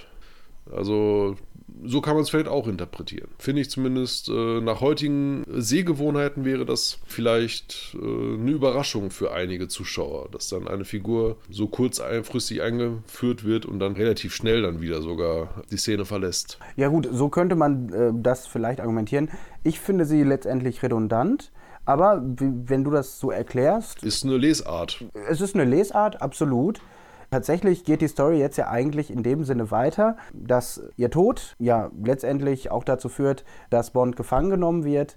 Und jetzt kommt es eigentlich zur nächsten Konfrontation zwischen dem namensgebenden Goldfinger und James Bond. Ja, und auch hier wieder eine ikonische Szene. Mhm, 5 Euro ins Phrasenschweinchen, bitte. Wir haben die Laser-Szene, wo James Bond gefesselt auf einem goldenen Tisch, so äh, sagt es uns zumindest Goldfinger, ja, gefesselt ist und der Laser äh, nun droht, ihn äh, der Länge nach zu zerteilen. Und zwar angefangen quasi von seiner Männlichkeit aus den Oberkörper hoch. Was natürlich für einen äh, Sexbolzen wie James Bond eine Sexbolzen. eine arg gefährliche oder arg äh, verstümmelnde Todesart ist.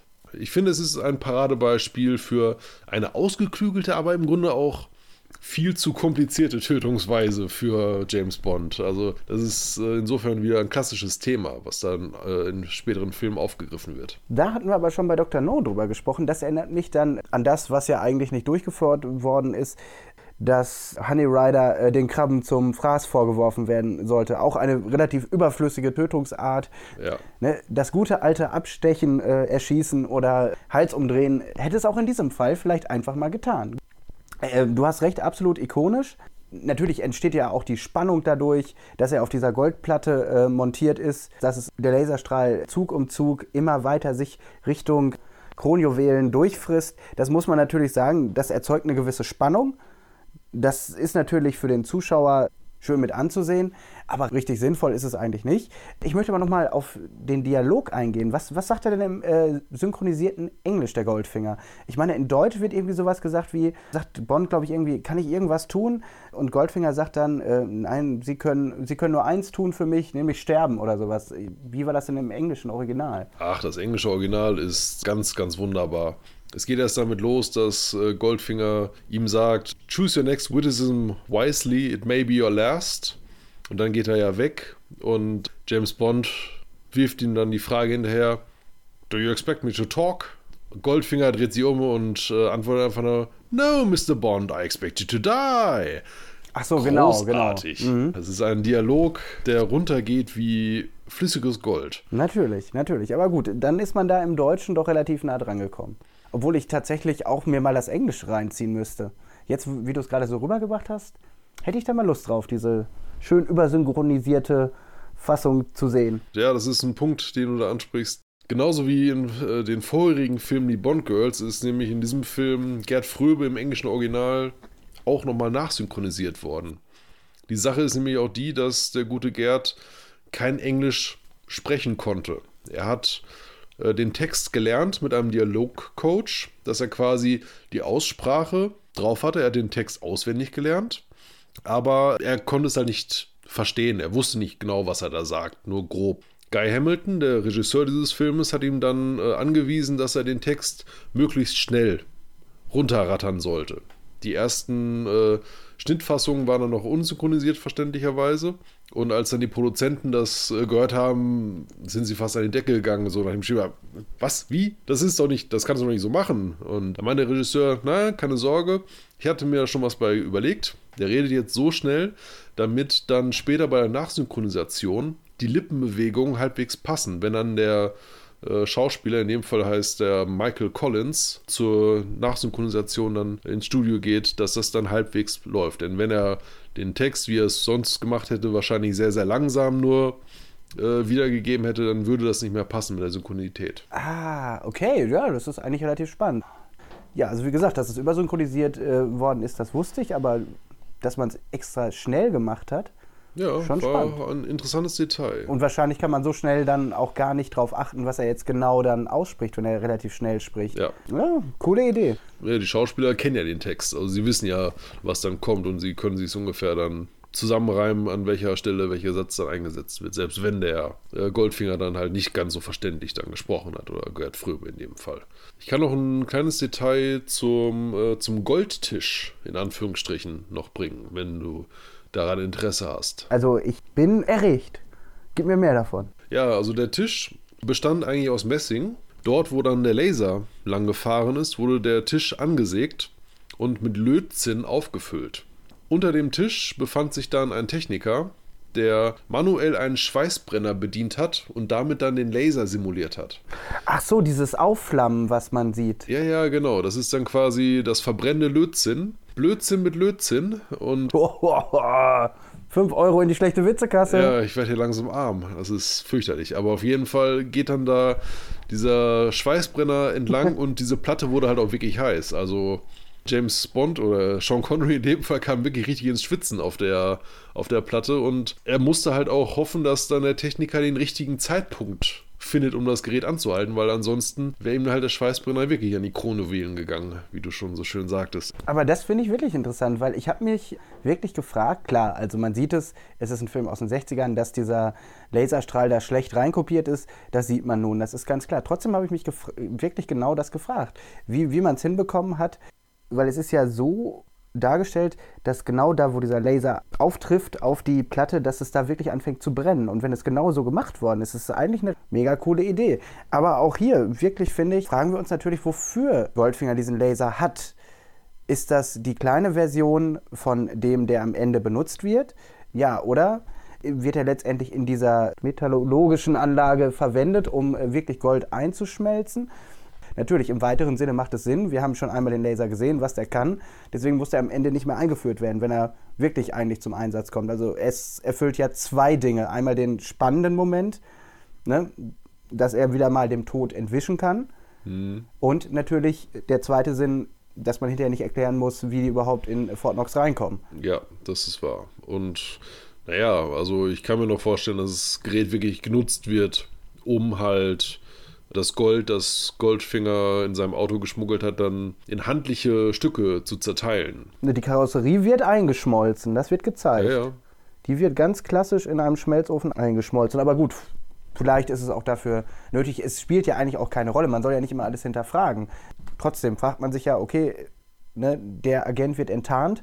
Und die erste Reaktion des Bösewichts ist natürlich eine möglichst langsame ausgefallene Tötungsmethode zu wählen. Genau. Und vor allen Dingen den komplett wehrlosen Agenten noch die Chance zu geben, sich irgendwie durch Einsatz eines Gadgets oder wie in diesem Fall durch einen Bluff noch aus der Bredouille retten zu können. Also aber letztendlich wird er doch nur gerettet, weil er schon irgendwas über die Operation Grand Slam gehört hat. Genau, er hat das bei der Beschattung der Firma irgendwie aufgeschnappt und hat dann quasi einfach nur sein Leben damit gerettet, dass er gesagt hat, wenn ich sterbe, dann kommt der nächste Agent und der weiß genau das, was ich auch weiß, weil ich das ihm mitgeteilt habe. Und dementsprechend hat dann Goldfinger ihm dann zu dem Zeitpunkt noch das Leben geschenkt, weil er halt die Gefahr jetzt nicht eingehen wollte, einen weiteren Agenten an seinen Fersen zu haben, den er nicht kennt, den er halt wirklich dann erst noch erkennen muss als Agenten, während er da weiß, James Bond, okay,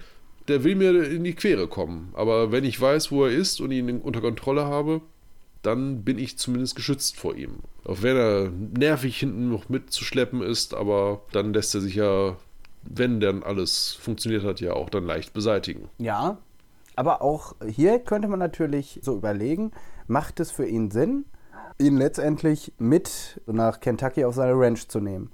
Also klar, so wie du es erklärt hast, soll, ist die Lesart, ist auch ganz logisch. Aber warum lässt Goldfinger ihn in die USA schaffen?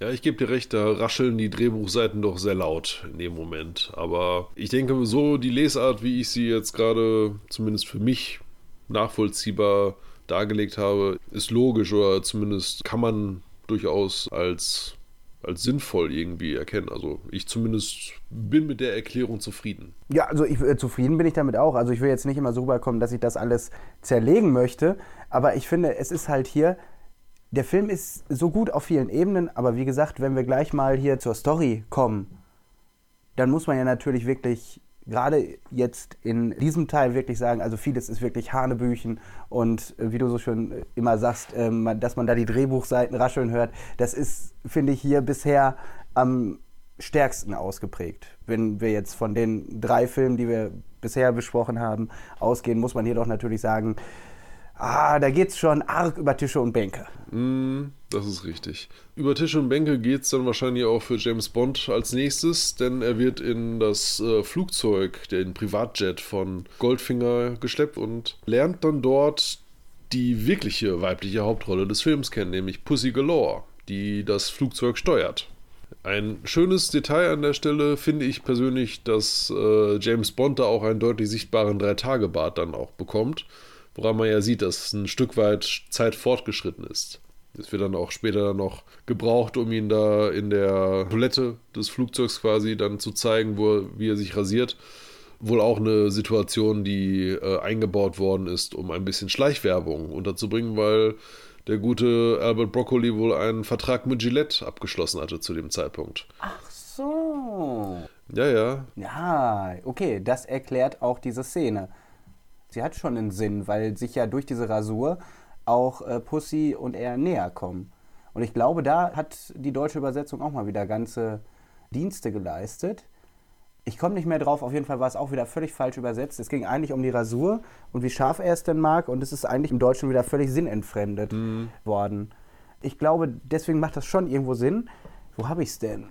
Äh, you like close shaves, don't you? Deutsch, Sie mögen es riskant, oder? Mit mögen Sie nicht eine scharfe Rasur?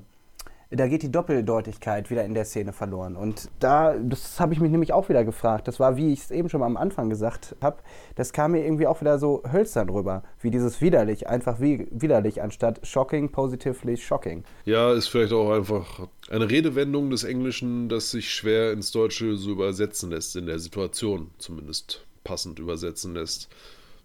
Weil ja Close Shave in dem Fall ja so gemeint ist, dass es, dass er ein risikoreiches Leben führt und quasi immer auf der, ja, auf der Rasierklinge entlang Ja, tanzt. genau. So hätte man es vielleicht am treffendsten übersetzen können in dem Moment. Aber naja, gut. Aber es äh, dient ja eigentlich nur darum, um erstmal die erste ja, Begegnung darzustellen, wo sie sich eigentlich noch nicht mögen. Ja gut, also ich glaube, James Bond äh, ist schon sehr angetan von der guten Pussy. Sein erster Kommentar ist ja I, I must be dreaming. Ah, ja, genau, ja, ja, ich glaube, ich träume. Ja, ja, ja, ja, stimmt, ist im Deutschen ja auch so klar. Äh, aber sie zeigt ihm ja nun eindeutig die kalte Schulter. Sie kommt jetzt als erste Frau, muss man ja tatsächlich sagen, als erste emanzipierte Frau rüber, die ihm durchaus Paroli bieten kann. Ja, es ist vor allem die erste kompetente Frauenfigur, die wir in dem ganzen Film übersehen. Und jetzt ist der Film schon halb vorbei, wo sie auftaucht. Sie ist in der Lage, das Flugzeug zu fliegen. Und nicht nur das, sie hat ja sogar noch eine eigene Fliegerstaffel, wie wir später noch herausfinden werden.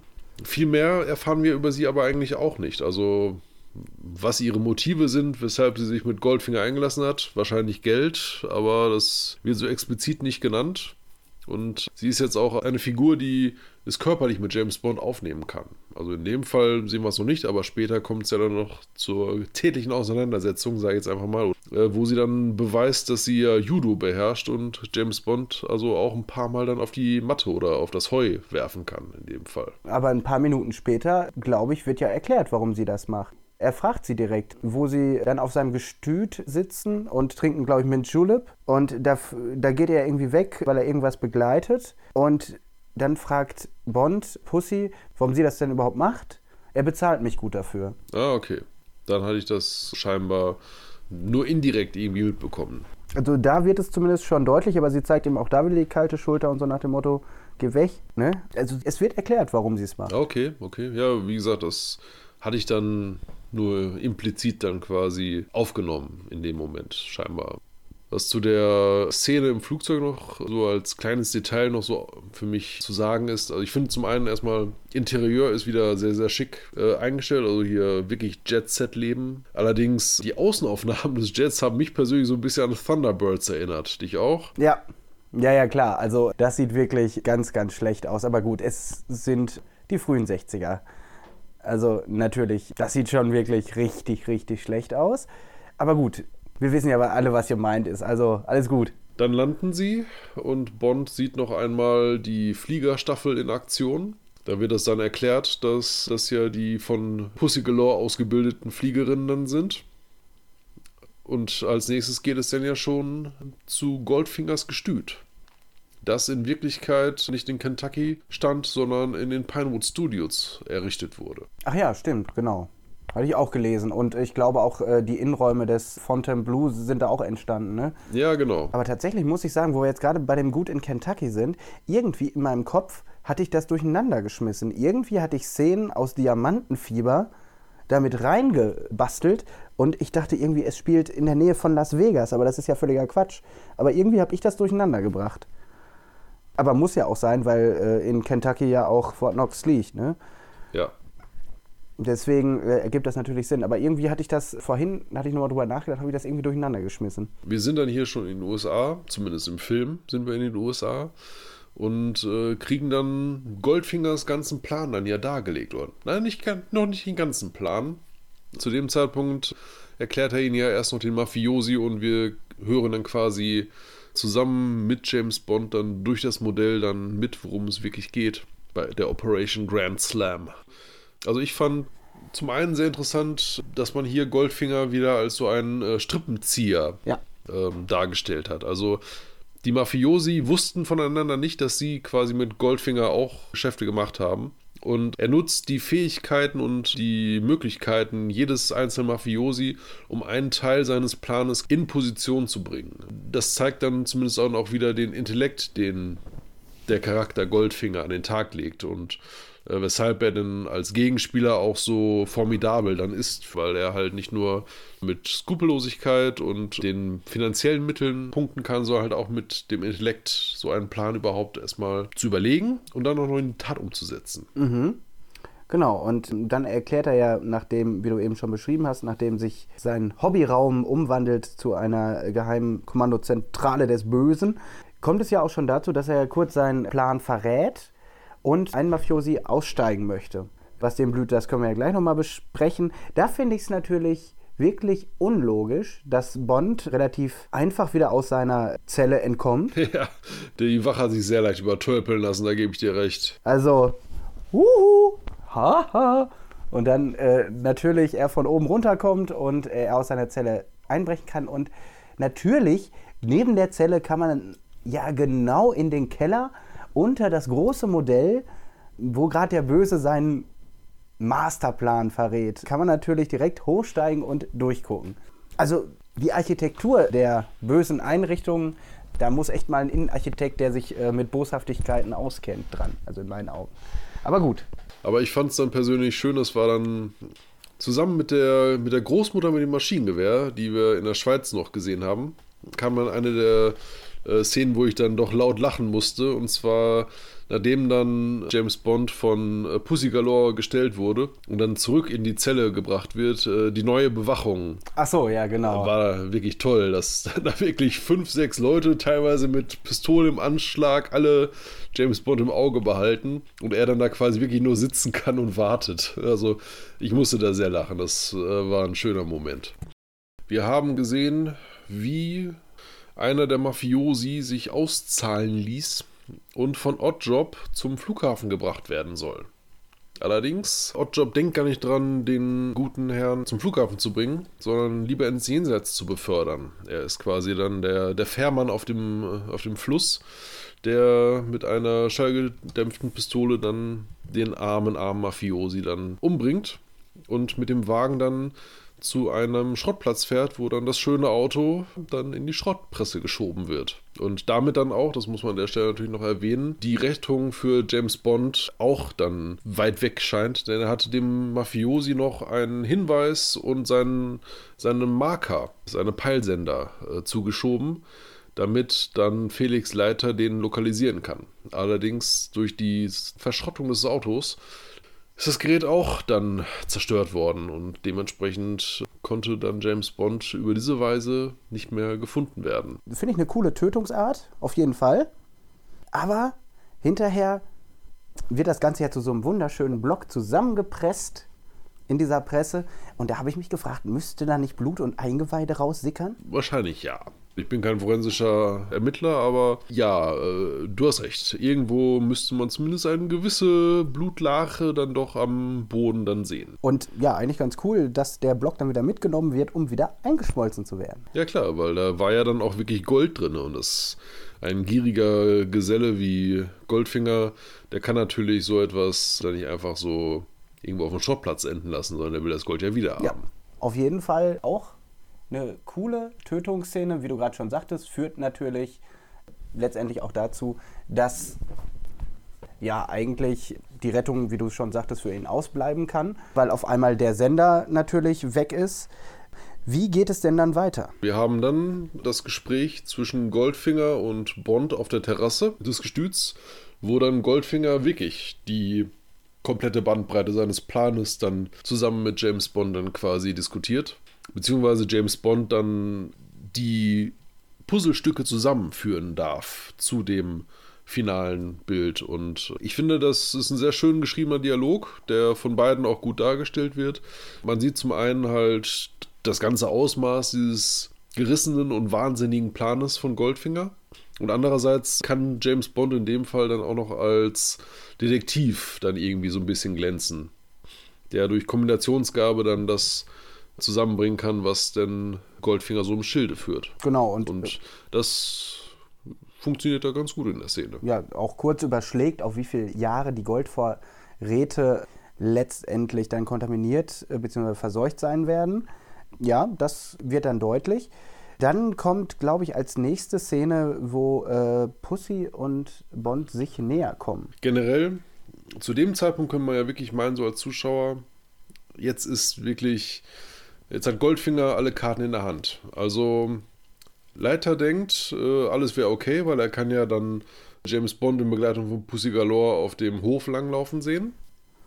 Die Notiz und der Peilsender sind zerstört, sodass James Bond danach nicht mehr von den Leuten gefunden werden kann. Die Wachleute sind extra aufmerksam auf ihn, weil er ja schon einen Ausbruchsversuch unternommen hat. Insofern hat Goldfinger jetzt im Grunde, muss nur noch seinen Plan durchführen und darauf achten, dass die Leute James Bond weiterhin im Auge behalten. Aber genau, ab dem Zeitpunkt lassen sie natürlich James Bond und Pussy Galore aus den Augen und die beiden, wie du schon so schön sagtest, kommen dann sich im Stall näher. Wobei ich zugeben muss, also, das ist arg übergriffig.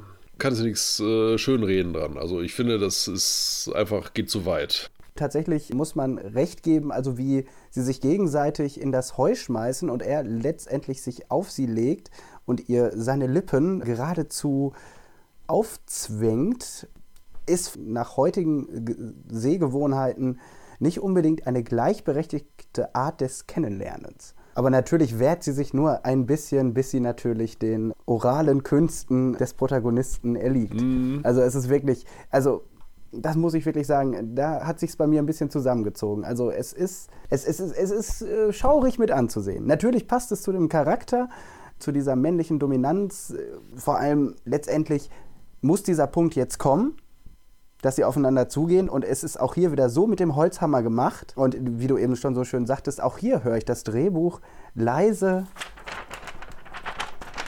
rascheln, weil es muss jetzt ja irgendwie kommen, weil, wie du gerade schon sagtest, letztendlich hat er keine Chancen mehr. Genau, das ist die letzte Option, die er hat. Er kann einfach nur noch versuchen, äh, Pussy Galore auf seine Seite zu ziehen, die ja äh, von Goldfinger nicht als, als Faktor betrachtet wird, der ihm irgendwie gefährlich werden könnte und dadurch dann ja die Sache noch zu seinen Gunsten halt umzudrehen. Und das ist auch ein klassisches Motiv, das in diesem Film, wie schon so viele andere, die wir jetzt schon erwähnt haben, auch dann Teil der Bond-Formel wird, dass James Bond im Endeffekt den Bösewicht auch dadurch besiegt, dass er eine seiner Gehilfinnen verführt und auf seine Seite zieht, zur Alliierten macht und damit dann quasi dann dem Bösewicht den Garaus machen kann. Natürlich wissen wir aber zu diesem Zeitpunkt eigentlich ja noch nicht, dass da letztendlich jetzt dieser Seitenwechsel vonstatten geht. Das stimmt. Darüber sind wir noch im Unklaren gelassen. Das wird dann erst im weiteren Verlauf der Szene um Fort Knox dann wirklich dann erst deutlich. Aber zu dem Zeitpunkt äh, gebe ich dir recht. Könnte man es einfach nur für ein kleines Schäferstündchen im Heu halten und keine weitere Verbesserung der Situation für James Bond, außer vielleicht halt guten sieben, acht Minuten dann irgendwie daran sehen. Hallo, wir sprechen hier von einem ausgewiesenen Sexprotz.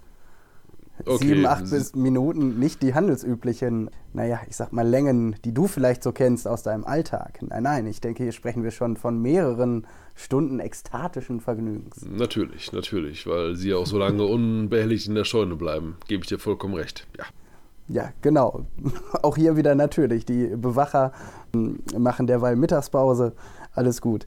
Nein, aber jetzt fiel es mir auch gerade wieder ein, wo wir die Szene hatten. Genau als Goldfinger ihm seinen diabolischen Plan unterbreitet, sitzt da Pussy Galore bei und er geht dann weg um das Gold von den verstorbenen Überresten von Mr. Smith oder wie er auch heißen mag, zu trennen. Ich glaube, das sagt er auch so im Deutschen. Äh, dann sitzen die beiden da nämlich noch und da fragt er sie noch, warum sie ihn überhaupt unterstützt. Also Goldfinger. Und das ist das, was ich eben meinte. Da wird nämlich ihre Motivation nochmal deutlich. Äh, und da meine ich, sagt sie, er bezahlt mich dafür. Und daraufhin schließt sich diese Szene im Heuschober an, mhm. die ja letztendlich mit einem Schnitt dann endet. Und ich glaube, dann sehen wir als nächstes schon die Staffel, äh, den äh, Pussy's Flying Circus. Genau, dann sehen wir Operation Grand Slam in Aktion. Mhm, genau. Es geht los mit der Fliegerstaffel von Pussy Galore, die ähm, mit dem äh, Gas dann sowohl Fort Knox als auch das äh, angrenzende Militärlager überfliegt. Und das ist, äh, finde ich, ein ganz schönes Detail. Der, äh, im, Im Film selbst sitzen Sprühflugzeugpiloten an, am Steuer der Flugzeuge, denen einfach nur blonde Perücken aufgesetzt worden sind. Ach so, waren keine weiblichen Pilotinnen äh, verfügbar? Also anders als im Film scheint es davon nicht zu viele zu geben, die zumindest für die Dreharbeiten zur Verfügung standen. Naja. Sehr charmant. Schauen drüber. Auf jeden Fall, diese Szenen sind dann auch wirklich am Originalort in Kentucky gedreht worden. Auch die Soldaten, die man sieht, sind wirklich echte Soldaten gewesen, die mit Bier bezahlt worden, was ich ganz äh, charmant irgendwie finde. Da sind sie mit dem Hubschrauber gelandet haben gesagt, pass mal auf, für eine halbe Stunde, dreiviertel Stunde, wir drehen hier so ein paar Szenen. Wenn ihr ein Kommando kriegt, guckt ihr nach oben. Beim zweiten Kommando legt ihr euch auf den Boden und dann am Ende gibt es Bier für alle.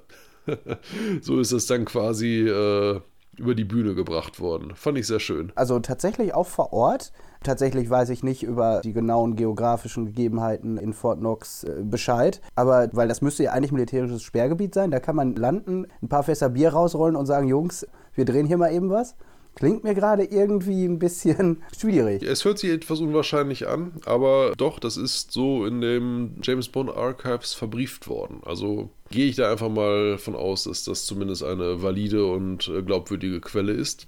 Was das Layout, die Geografie der Umgebung angeht, da kannst du dir den Film angucken und hast dann ein akkurates Bild der Situation von Fort Knox 1964. Das ist wirklich originalgetreu dort nachgestellt worden. Auch die Szenen, die dann später den Endkampf dann quasi darstellen. Also die Soldaten vor Fort Knox und die gegnerischen Soldaten das ist alles auf dem Set zwar gedreht worden, das war da nicht mehr am Originalschauplatz, aber alles, was außerhalb von Fort Knox sich quasi befindet, ist dann in einer originalgetreuen Kopie in England nachgebaut worden. Ach so. Aber dieser Überflug und die Anfahrt zum Gelände, die sind alle dann am Originalschauplatz auf Celluloid gebannt worden. Okay, ja gut. Ja, auf jeden Fall sehen wir dann ja die Soldaten, die umkippen, weil vermeintlich Giftgas gesprüht worden ist, mhm. damit Goldfingers Leute ungestört in den Stützpunkt eindringen können. Ja, so. Und dann beginnt ja das, was du gerade sagst, so der Endkampf. Wir sehen dann, wie eigentlich eine äh, Militärkolonne zum Tor von Fort Knox fährt, der Laser ausgepackt wird und mit dem Laser das schmiedeeiserne Tor zerlegt wird. Als die dann alle drin sind, dann wird dem Zuschauer erst offenbar, dass letztendlich das alles nur ein großer Bluff war. Genau, dass die Leute nicht wirklich tot sind, sondern sich quasi nur totgestellt haben. Quasi nur darauf gewartet haben, dass Goldfinger mit seinen Truppen dann Fort Knox betritt und sie sie dort dann einkesseln können. Genau. Man sieht ja, dass Felix Leiter da tot im Wagen liegt, vermeintlich tot. Und dann, als die Kolonne dann das Tor passiert, um weiter in den militärischen Komplex einzudringen, sieht man ja, dass sie alle wieder wach werden. Und ich glaube, Felix Leiter nutzt dann irgendwie sein Handy, was zu dem Zeitpunkt noch ein bisschen größer ist. Und dann musst du mir nochmal auf die Sprünge helfen. Wird da nicht ganz kurz erklärt, wie dieser Bluff letztendlich abgelaufen ist?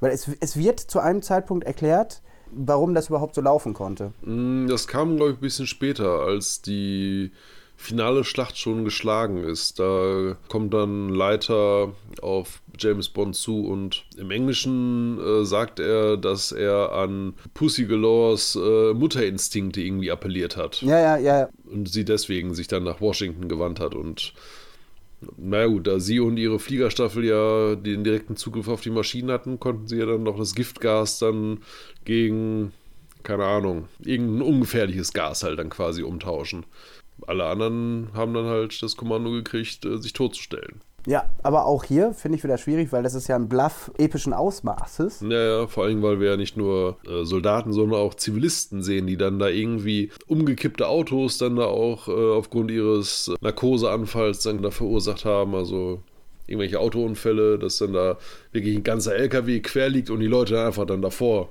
sich dann gelegt haben. Also ja, also das muss man schon genau vorher alles äh, platziert haben, damit dann da entsprechend die Menschen sich dann da so platzieren konnten und hinlegen konnten, ja. Genau, aber ich glaube, dass auch hier braucht man es wieder nicht zerlegen. Es ist ja letztendlich nur der Twist, der letztendlich ja eigentlich auch sein muss, damit ja letztendlich doch alles zum Guten gewendet wird. Dann kommen wir doch mal, ja ich sage mal zum finalen Setpiece in den Katakomben von Fort Knox. Genau, der Tresor. Auch hier interessant, äh, ein bisschen die Hintergrundgeschichte zu kennen. Die Filmcrew wollte auch Aufnahmen in Fort Knox machen, um halt das Set dann entsprechend nachbilden zu können. Allerdings wurde ihnen das von den, von den Behörden äh, untersagt. Nicht mal der Präsident der Vereinigten Staaten könnte so einfach nach Fort Knox reinkommen, wurde ihnen gesagt. Deswegen so eine dahergelaufene Filmcrew erst recht nicht. Ken Adam hat daraufhin dann mit seinem Team zusammen das Innere von Fort Knox komplett mit voller Fantasie quasi dann da gestaltet. Das ist also wirklich alles, was man dann äh, hinter dem Tresor, hinter der Tresortür im Grunde sieht, ist dann wirklich reine Fiktion. Niemand weiß, ob es wirklich so in Fort Knox aussieht, aber diese Darstellung ist einfach so ikonisch dann geworden, auch hier das Wort wieder, dass die Vorstellung vieler Zuschauer von Fort Knox dann durch diesen Film dann mhm. schließlich geprägt worden ist. Und auch da muss ich wieder sagen, das ist ein hammergeiles Design. Ja, absolut. Auch wie viel Goldfolie da verarbeitet sein muss, um äh, in den unterschiedlichen Parzellen da auch diese ganzen Berge von Gold darzustellen. Also ich gebe dir da schon recht. Das ist wirklich ganz toll gemacht. Und da muss ich dann eigentlich so direkt dann einfach nochmal sagen, dass das natürlich toll gelöst ist. Was ich schwierig finde, ist dann das kleine Atomgerät, wie es Goldfinger in Deutsch nennt, ähm, wie das dann dargestellt ist. Und der rotchinesische Wissenschaftler dann da den Zünder einsetzt und Bond daran gekettet wird.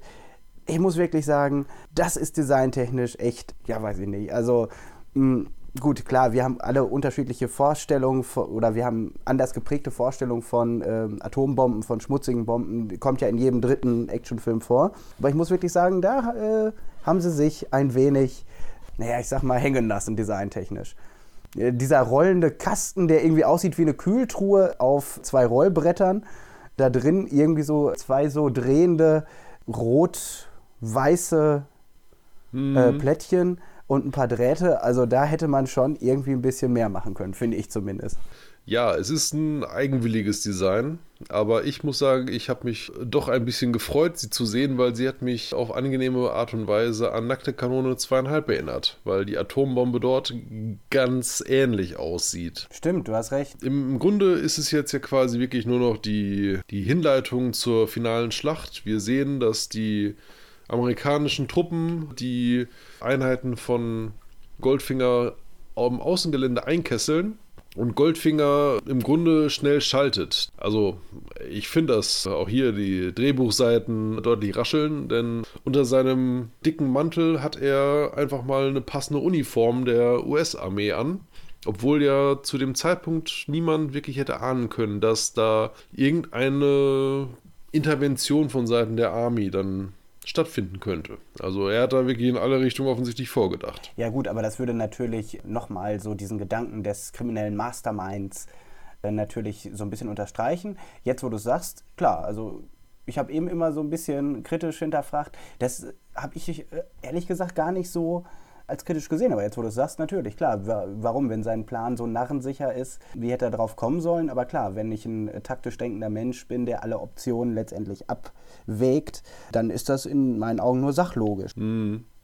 Ja, auf jeden Fall. Wir sehen halt, die US-Truppen dringen vor und können auch die Truppen von Goldfinger so langsam zurückschlagen.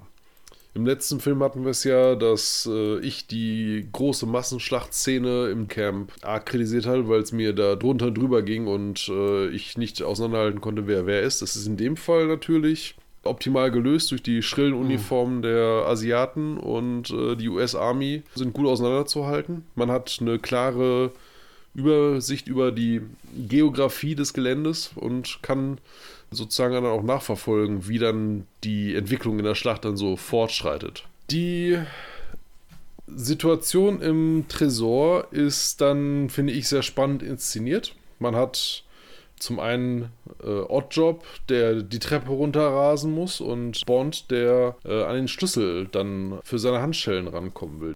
Da ist mir dann irgendwie so eine, ein Gedanke in den Kopf gekommen. Goldfinger der ist wahnsinnig, größenwahnsinnig meinetwegen auch. Aber mit dem ließ sich ja noch äh, auch durchaus noch argumentieren. Also Bond konnte ihn ja überzeugen, ihn von dem Lasertisch runterzunehmen.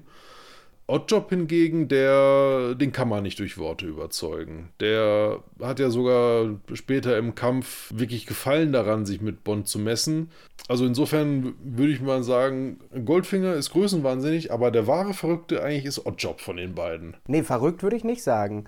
Das finde ich eigentlich auch das Interessante an der Figur. Der ist einfach ein loyaler Kammerdiener bis in den Tod. Und ich finde, die Figur ergibt in sich äh, Sinn, also für uns nach heutigen Maßstäben vielleicht gar nicht mehr so nachvollziehbar, aber Menschen, die wirklich als Diener arbeiten und ihrem Herrn bis in den Tod loyal gegenüber sind, ich finde, das ist eigentlich schon fast eine romantische Vorstellung. Also, äh, ne, weil er müsste ja eigentlich auch alles tun, um da jetzt rauszukommen, weil letztendlich weiß er ja, ne, wenn die Bombe hochgeht, bin ich auch Matsche.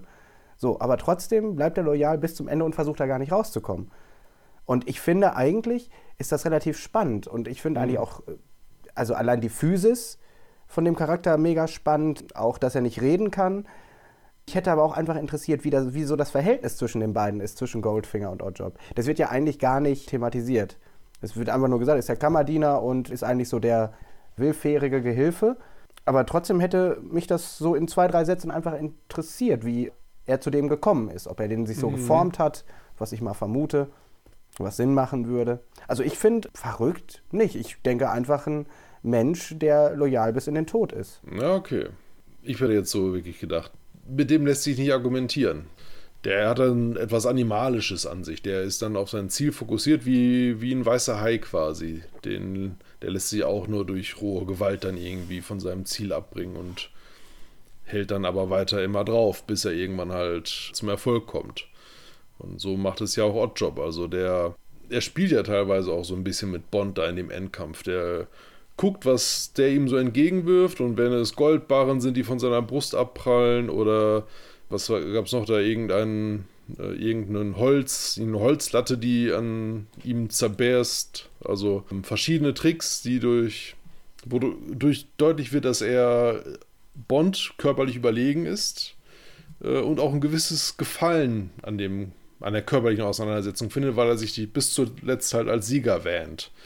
Und dann erst Bond nur durch die List gewinnt, dass er halt Oddjob durch den elektrischen Schlag dann äh, ausschalten kann, der sehr, sehr schön in Szene gesetzt ist. Also ich finde den ganzen Kampf toll und dann halt mit einem grandiosen Knalleffekt am Finale dann auch dann ein würdiges Ende findet. Ja, ist ein ganz guter Endkampf, klar. Und auch, finde ich auch naheliegend, dass er letztendlich durch das Starkstromkabel äh, sein Ende findet, ist eigentlich auch nur logisch, weil du hast, wie du gerade schon sagst, wenn man allein die Kräfte gegenüberstellt, mm. würde er natürlich eindeutig als Sieger herausgehen.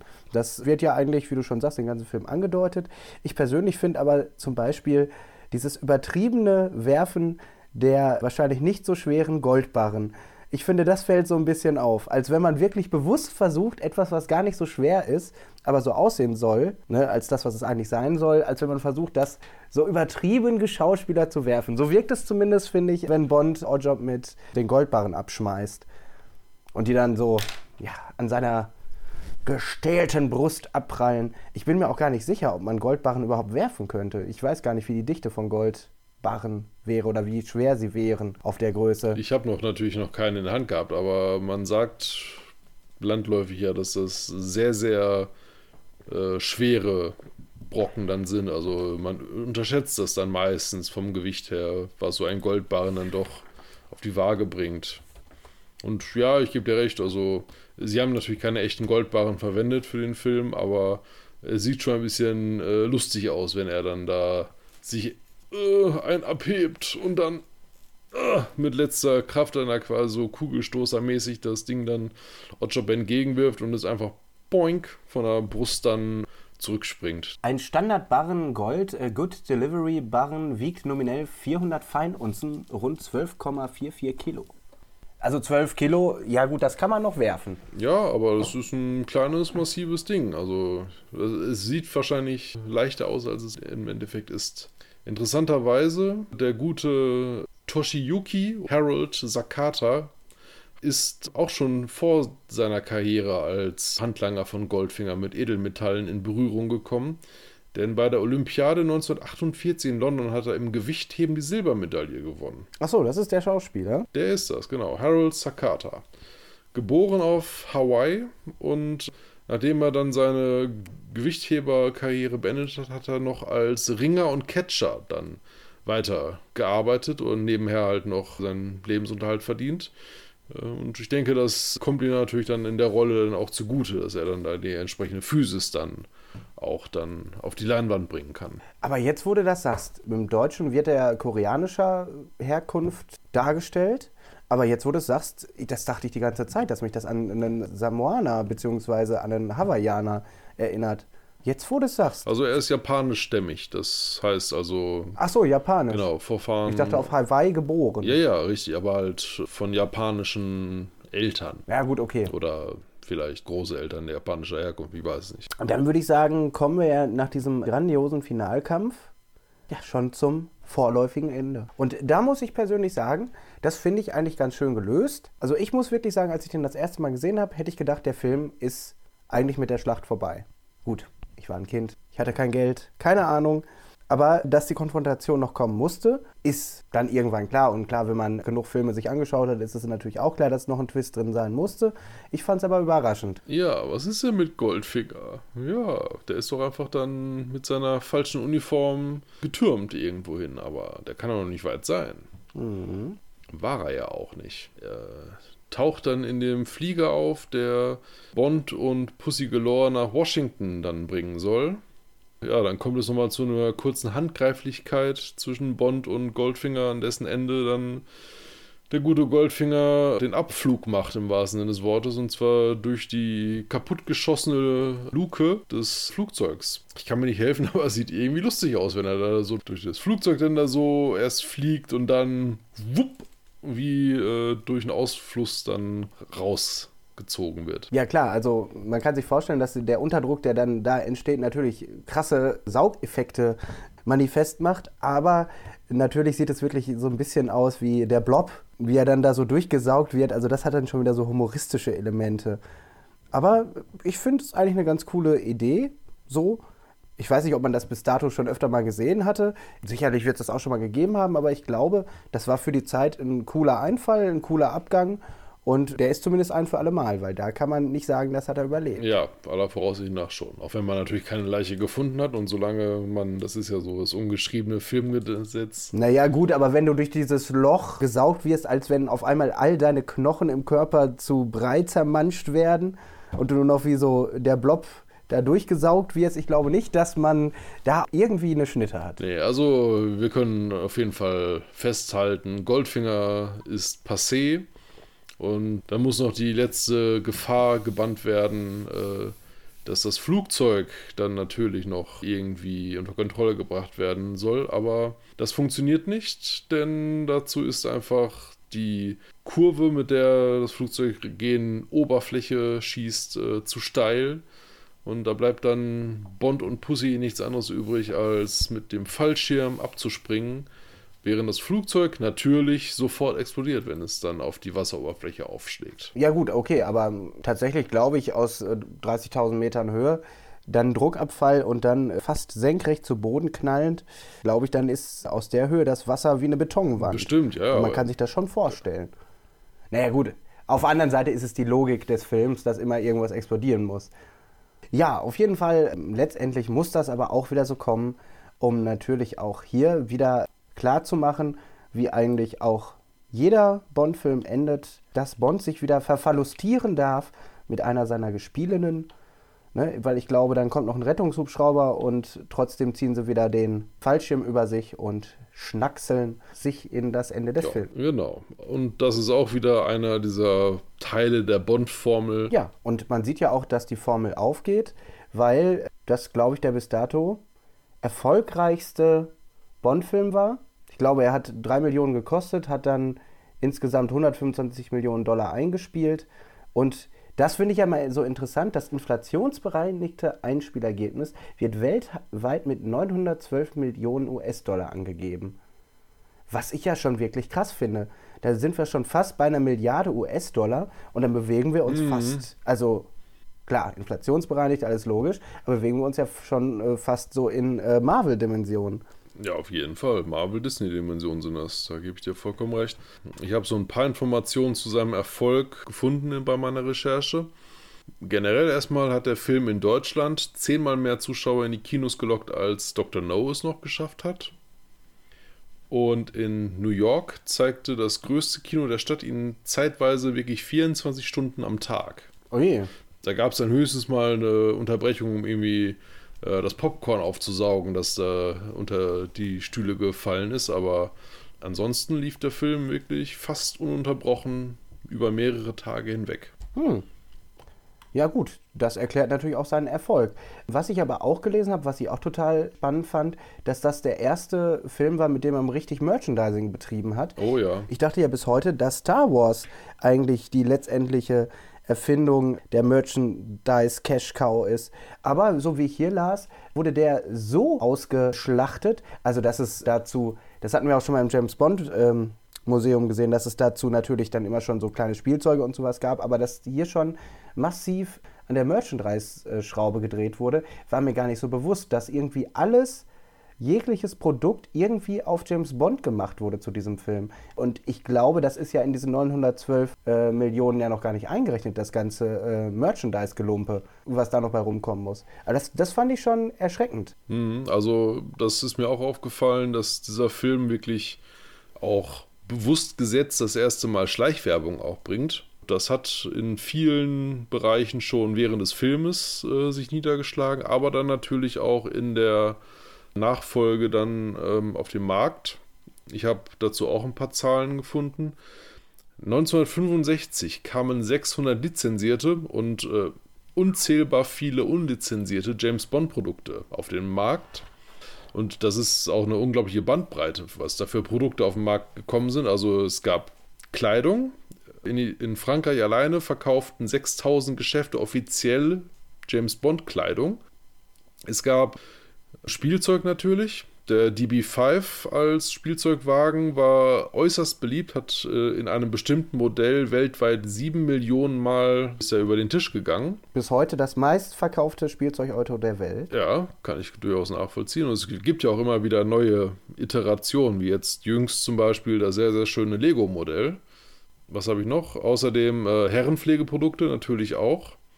Und ein US-Marktforschungsinstitut hat festgestellt, dass 1965 zu Weihnachten nur in einem von zehn US-Haushalten kein James Bond-Artikel unter dem Baum lag. Also die haben da wirklich ordentlich Reibach mitgemacht. Teilweise halt auch natürlich unlizenziert. Es gab dann zum Beispiel in Schweden, das fand ich besonders schön, einen Toaster, der Sean Connerys Konterfei auf das Brot gebrannt hat. Ja gut, wer kauft denn so einen so Scheiß? Sorry, das Angebot regelt die Nachfrage wahrscheinlich in dem Fall. Ganz klassisch. Und auch Sean Connery selbst hat durchaus dadurch wachsenden Fanerfolg bekommen. Also ich habe gefunden, dass er in dieser Zeit äh, wöchentlich 1500 Fanbriefe und 150 Heiratsanträge erhalten hat.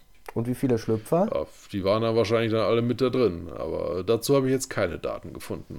Ja, ich würde dann jetzt schon fast sagen, also wir haben jetzt ja den Erfolg des Films schon herausgearbeitet, dass er letztendlich eine Blaupause für alles andere war. Ich wäre jetzt aber trotzdem gleich jetzt mal gespannt auf die Bewertung.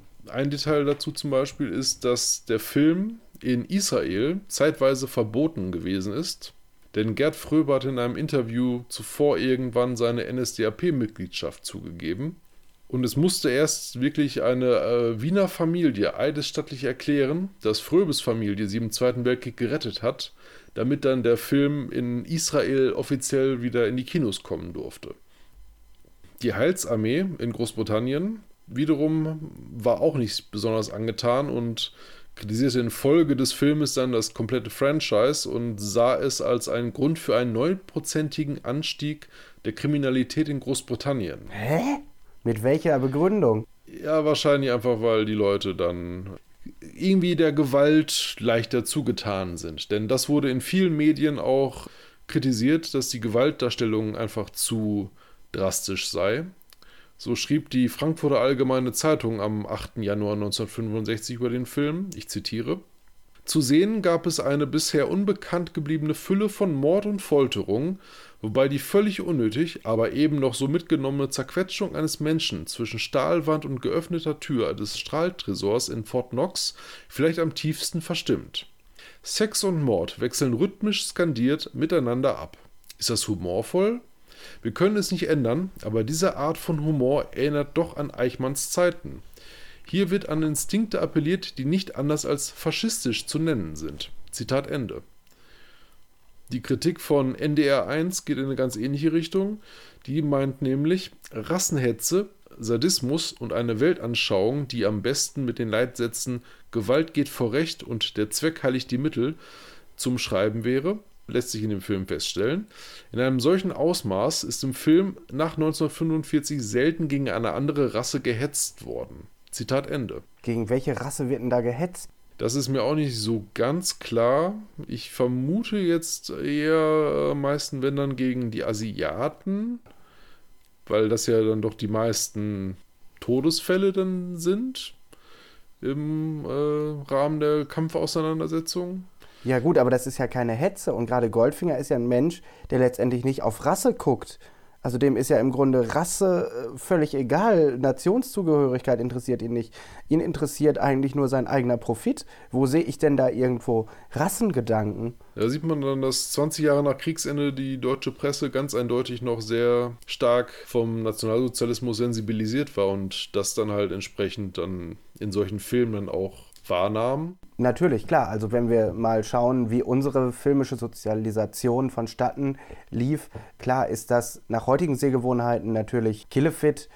Das ist ganz klar, weil was haben wir schon alles an Formen von Mord und Totschlag gesehen, wenn man jetzt mal in dem Jargon der Zeit bleibt. Ja. Auf der anderen Seite finde ich das irgendwie so ein bisschen, ich sage schon fast bigott, also Menschen, die den Zweiten Weltkrieg erlebt haben, regen sich hier über wirklich bewusst comichaft dargestellte Gewalt auf ob das so impliziert ist, aber die Todesarten werden niemals zelebriert. Es ist nie äh, etwas völlig Sadistisches oder etwas, was so eindringlich gezeigt würde, dass es einen wirklich tief packt emotional. Also das finde ich schon arg an den Haaren herbeigezogen. Also was die Gewalt anging, da hatten die Filmemacher zumindest jetzt nicht Sorgen, dass sie da irgendwelche Zensurprobleme mit haben könnten. Was allerdings für Gefahr vom Seiten des Zensors aus zumindest gesorgt hatte, war der Name von Pussy Galore. In den USA wollte der zuständige Zensor den Film nämlich nicht freigeben aufgrund des Namens. Albert Broccoli flog daraufhin nach der Londoner Premiere äh, im September 1964 rüber in die USA und brachte die Berichterstattung der lokalen äh, britischen Presse mit, Darunter waren auch äh, Fotos von Honor Blackman und äh, Prinz Philipp, die die Unterschrift trugen Pussy und der Prinz. da meinte dann Broccoli zu dem Zensor, wenn die Briten und auch das britische Königshaus mit diesem Namen klarkommen, dann muss das auch noch in äh, Amerika doch funktionieren. Und da hat dann der Zensor irgendwann einen kleinen Ball gegeben und dann dem Film grünes Licht gegeben, dass der mit Pussy Galore äh, dann quasi auch in amerikanischen Kinos gezeigt werden durfte. Tatsächlich muss ich gerade sagen, weil ich mir jetzt nicht über die Bedeutung Galore jetzt letztendlich nicht mehr ganz so gewahr war. Ich habe es gerade mal in den Übersetzer eingegeben. Auf Deutsch wird ausgespuckt Muschi in Hülle und Fülle. Und da muss ich natürlich sagen, ja. ähm, gerade aus deutscher Perspektive vielleicht ein bisschen schwierig. Okay, da kann ich auch den amerikanischen Zensor verstehen in den 60er Jahren, dass man da vielleicht noch mal so ein bisschen drüber nachdenkt. Das war mir jetzt äh, wirklich nicht bewusst. Also Muschi in Hülle und Fülle, ja. da kann man durchaus mal drüber nachdenken, ob man das denn so seinen äh, nicht ganz volljährigen Zuschauern auch nur so als kleinen scherzhaft gemeinten Namen so zumuten muss. Das ist wahr. Dass der Name durchgewunken wurde, hat mich auch wirklich gewundert. Und wenn man jetzt die Hintergrundgeschichte dazu kennt, diesen Fall, dann ist man zumindest äh, schon mal, ich, sag, ich bin zumindest dann beruhigt, um zu sagen, okay, da gab es zumindest Diskussionen drum. Das ist jetzt nicht einfach so im Rahmen der Zeit aus einfach, äh, ja, so ein ganz normaler Name durchgegangen, sondern da gab es dann durchaus dann ein paar Hürden, über die man dann rüberkommen musste. Und ja, es ist auch ein Stück weit ja dann ein Trend, dass viele oder einige weitere Figuren im James Bond-Kosmos dann in späteren Filmen auch sexuell konnotierte Namen dann äh, bekommen. Also, aber das ist jetzt wirklich so in der deutschen Übersetzung, das war mir wirklich nie bewusst. Natürlich, man schmunzelt mal über den Namen Pussy, aber ich habe einfach nur so gedacht, zu der Zeit vielleicht ein normaler Name. Also zum Beispiel gibt es ja auch die alte Whiskas Werbung, wo eine alte Frau äh, sagt, ein Löffel für Peterle, ein Löffel für Pussy, ein Löffel für bla bla bla. Also davon geht man ja aus, dass es in der Zeit vielleicht gar nicht so gemeint war. Aber dass es zu der Zeit vielleicht doch hätte so gemeint sein können, finde ich jetzt schon relativ wieder einen lustigen Fun-Fact am Rande. Da kann man durchaus nachvollziehen, dass James Bond äh, gerade aus der Betäubung aufgewacht dann nur sagen kann, I must be dreaming, als er diesen Namen hört. Mhm. Ja, das ergibt natürlich Sinn. Ja, also über den finanziellen Erfolg des Filmes haben wir ja schon gesprochen. Der Film hat aber auch durchaus noch äh, einen anderen Erfolg eingeheimst und zwar erhielt er im darauffolgenden Jahr den Oscar für das beste Sounddesign und ist damit der erste Oscar-Preisträger der Filmreihe. Uhu. Muss man ja auch einfach mal so sagen. Das ist dann ja auch ein, eine Auszeichnung im wahrsten Sinne des Wortes für den Film. Und ein Oscar für technische Verdienste für das Design und die Konstruktion eines verbesserten Hubschraubersystems. Für Nelson Tyler lese ich hier gerade. Dafür gab es einen Oscar? Ja, Oscar für technische Verdienste. Hm, also interessant. Ist eine seit 1931 vergebene Auszeichnung, bla bla bla bla. Aber ich glaube, das gibt es heute nicht mehr. Ah, Die Kategorie. Ja. Hat Tante Google gerade ausgespuckt. hm, dann glauben wir der guten Tante mal. Also ich habe das zumindest jetzt nicht in meinen Quellen verifizieren können. Äh, Der Oscar für das beste Sounddesign allerdings, der ist in der Tat auch da dann zu finden gewesen. Also insofern, der Film wurde durchaus gut bewertet. Jetzt natürlich die Frage, was, auf was für eine Bewertung kommen wir denn jetzt am Ende des Tages? Also, ich würde mal starten. Ästhetik, muss ich wirklich sagen, da ging es ja um das Look and Feel, was einem so gefällt oder nicht. Also ich muss wirklich sagen, dass mir das eigentlich alles ziemlich gut gefällt. Also das ist eigentlich, wir haben es ja im Grunde auch schon immer anklingen lassen in, in unserer chronologischen Betrachtungsweise diesmal. Also ich finde es von der Ästhetik ist es wunderbar. Die Qualität des Produktionsdesigns, der Ausstattung, die Wahl der Locations, da haben wir ja auch schon drüber gesprochen, eigentlich ist eigentlich in sich top. Ne? Ob es jetzt gerade das Gestüt ist oder ob es äh, das Hotel oder ja auch die Gestaltung von Fort Knox ist, äh, ist über jeden Zweifel erhaben. Über Story und Dialoge, da haben wir schon drüber gesprochen. Da würde ich jetzt persönlich sagen, ja, okay, passt auf den Bierdeckel die Story und auch die, ich sag mal, die Tiefe der Charaktere. Was mich dann auch wieder zur Char- Charakterzeichnung führen würde. Die Antagonisten sind eigentlich, obwohl sie auch nicht wirklich in die Tiefe gehen, aber schon wirklich klassisch und ich muss wirklich sagen, Goldfinger gefällt mir super. Ich mag Gerd Fulbes Darstellung. Oddjob ist ein super Gegenspieler. Auch die Wandlung von Pussy ist wirklich passend. Handwerklich haben wir schon drüber gesprochen, dass die Action-Szenen super choreografiert sind, die Gadgets passen. Und ich persönlich muss wirklich sagen, ich kann mich eigentlich nur dem anstimmen, was wir eigentlich auch immer schon zwischen den Zeilen hier gesagt haben. Es ist, glaube ich, mit einer, wenn nicht der beste Film der Reihe, der letztendlich ja die Blaupause für alles liefert, was danach kommt. Und letztendlich natürlich auch meine persönliche Liebe damit begründet. Und das ist ganz klar. Und ich finde auch, das muss ich jetzt am Rande noch erwähnen, auch die Umsetzung äh, im lustigen Taschenbuch ist auch eine meiner Lieblingsgeschichten. Da heißt es nur die Affäre Goldelitius, glaube ich. Ne? Finde ich wirklich perfekt. Also ich persönlich würde da von mir eigentlich bis auf Story und Dialoge sagen, dass mir das total gut gefällt und ich komme da auf ja, 006 von 007 Punkten. Sehr schön. Ästhetik gehe ich äh, auch genauso wie du ganz konform. Ist ein sehr, sehr schönes 60er-Feeling, das ganz wunderbar transportiert wird. Mir gefällt auch generell die Darstellung im Film. Ich finde, es ist eine sehr angenehm dargebotene Darstellung. Unterm Strich gebe ich auch für die Ästhetik genauso wie du einen Punkt. Zum Thema Produktionsdesign und äh, Ausstattung, Locations, ja, da habe ich mich auch schon oft genug drüber ausgelassen, dass ich da ein ganz, ganz großer Fan von dem bin, was Ken Adam und seine Leute gestaltet haben. Das 60er-Jahre-Feeling aus den ganzen Locations. Sowohl Design für Gebäude und Interieur als auch für Fahrzeuge und die Outfits sind wieder mal äh, über alle Zweifel erhaben. Da kann dann sogar die Außenaufnahme des Jets aussehen wie von den Thunderbirds geklaut. Ich habe da ganz, ganz große Freude dran gehabt. Und auch da gibt es von mir einen Punkt.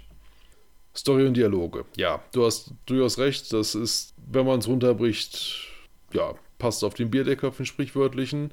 Ich persönlich finde aber trotzdem, dass der Plan von Goldfinger clever ist und auch gut dargeboten wird. Die Dialoge, besonders natürlich die Dialoge zwischen Goldfinger und James Bond, sind wirklich gut geschrieben und bringen einfach eine gute Dynamik mit sich. James Bond kann mit viel klassischem Wortwitz auch punkten, sodass ich auch da jetzt sage, dass der Plot so simpel sein mag.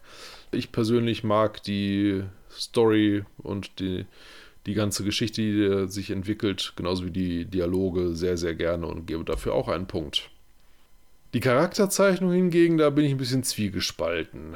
Zum einen haben wir schön angelegte Figuren wie äh, besonders Goldfinger, mag ich persönlich, auch wenn wir auch ja gesagt haben, dass das ein Charakter ist, dessen Motivation sich ein bisschen schwierig irgendwie festlegen lässt.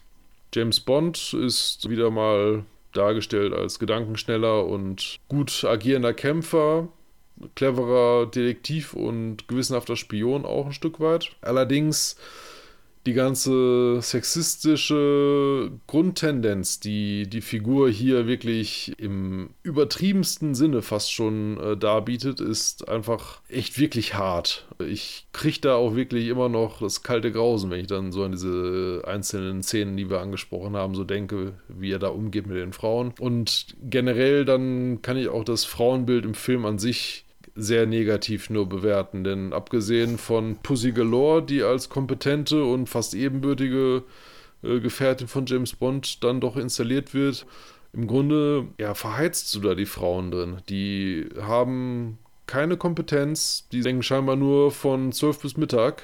Gerade die Masterson-Schwestern müssen dann halt dementsprechend für ihr in Anführungsstrichen Unvermögen halt mit dem Leben dann zahlen. Und das ist, ach, das ist eine ganz äh, unangenehme Darstellungsform, wie ich finde.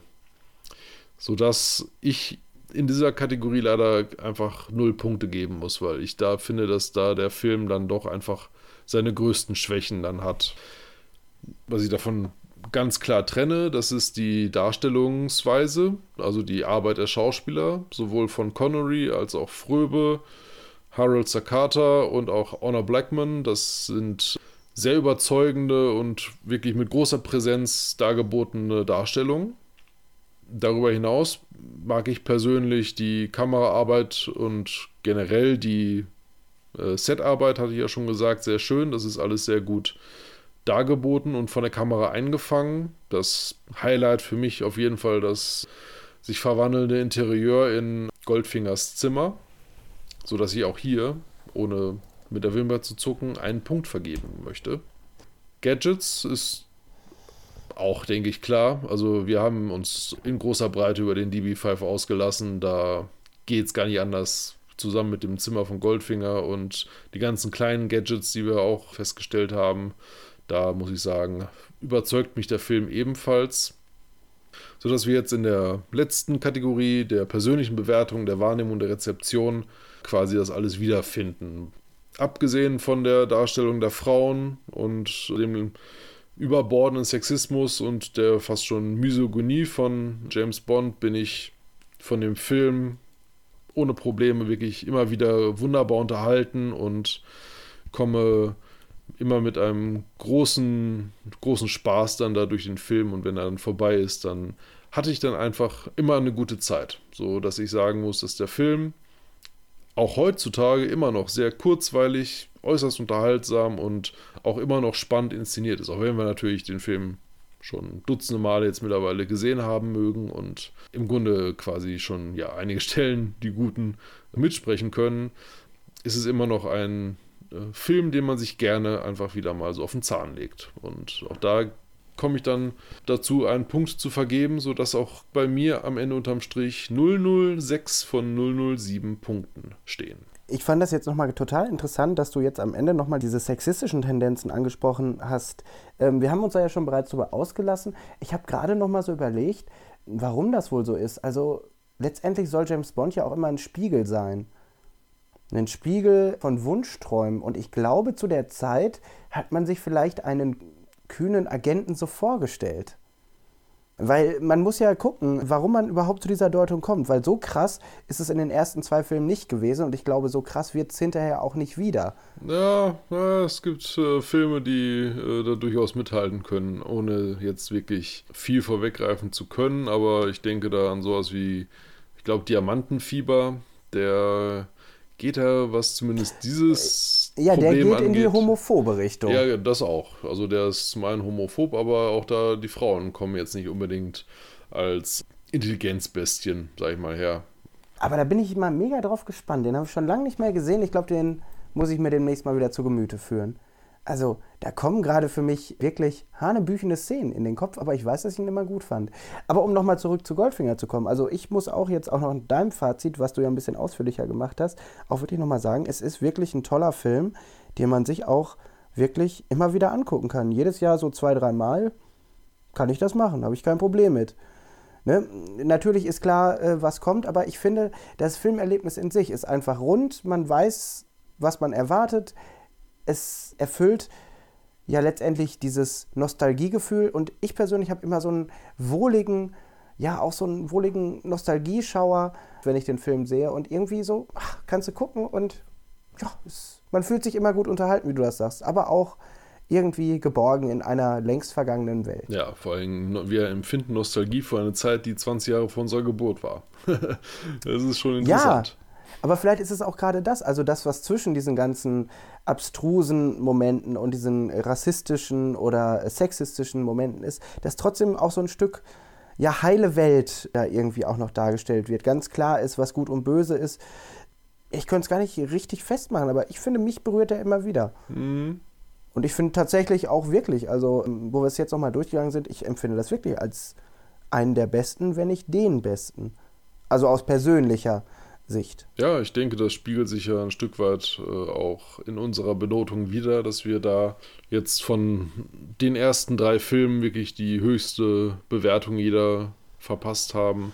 Und ich denke, das ist dann auch eine Marke oder eine, eine Linie, die dann auch an die anderen dann heranreichen müssen, erstmal an diese Leistung alles, was jetzt kommt, muss an diesem Film gemessen werden. Und das ist dann ja vielleicht auch für einige dann so das Problem gewesen, dass dann die Hürde zu hoch war, an die Qualität von Goldfinger ranzukommen, als sich dementsprechend auch versucht wurde, zu oft vielleicht den Film einfach nicht eins zu eins, aber doch zumindest in weiten Strecken dann zu kopieren, sodass sich dann andere Filme möglicherweise wie eine schlechte Kopie dann anfühlen. Und da schließe ich gerade gedanklich die Brücke zur nächsten Folge, wo die sich ja wahrscheinlich um Feuerball drehen wird. Da glaube ich, wird versucht, ein anderer Weg zu gehen, wenn ich es noch richtig im Kopf habe. Aber das ist einer der Filme, die ich mir wirklich nochmal genau zu Gemüte führen muss.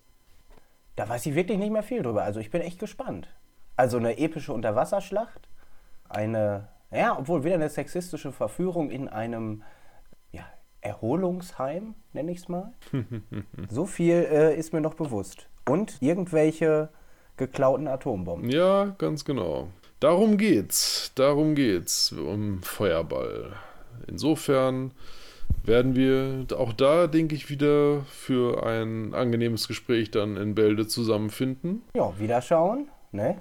Bis zum nächsten Mal. Genau, bis zum nächsten Mal. Wenn es wieder heißt, Lizenz zum Labern.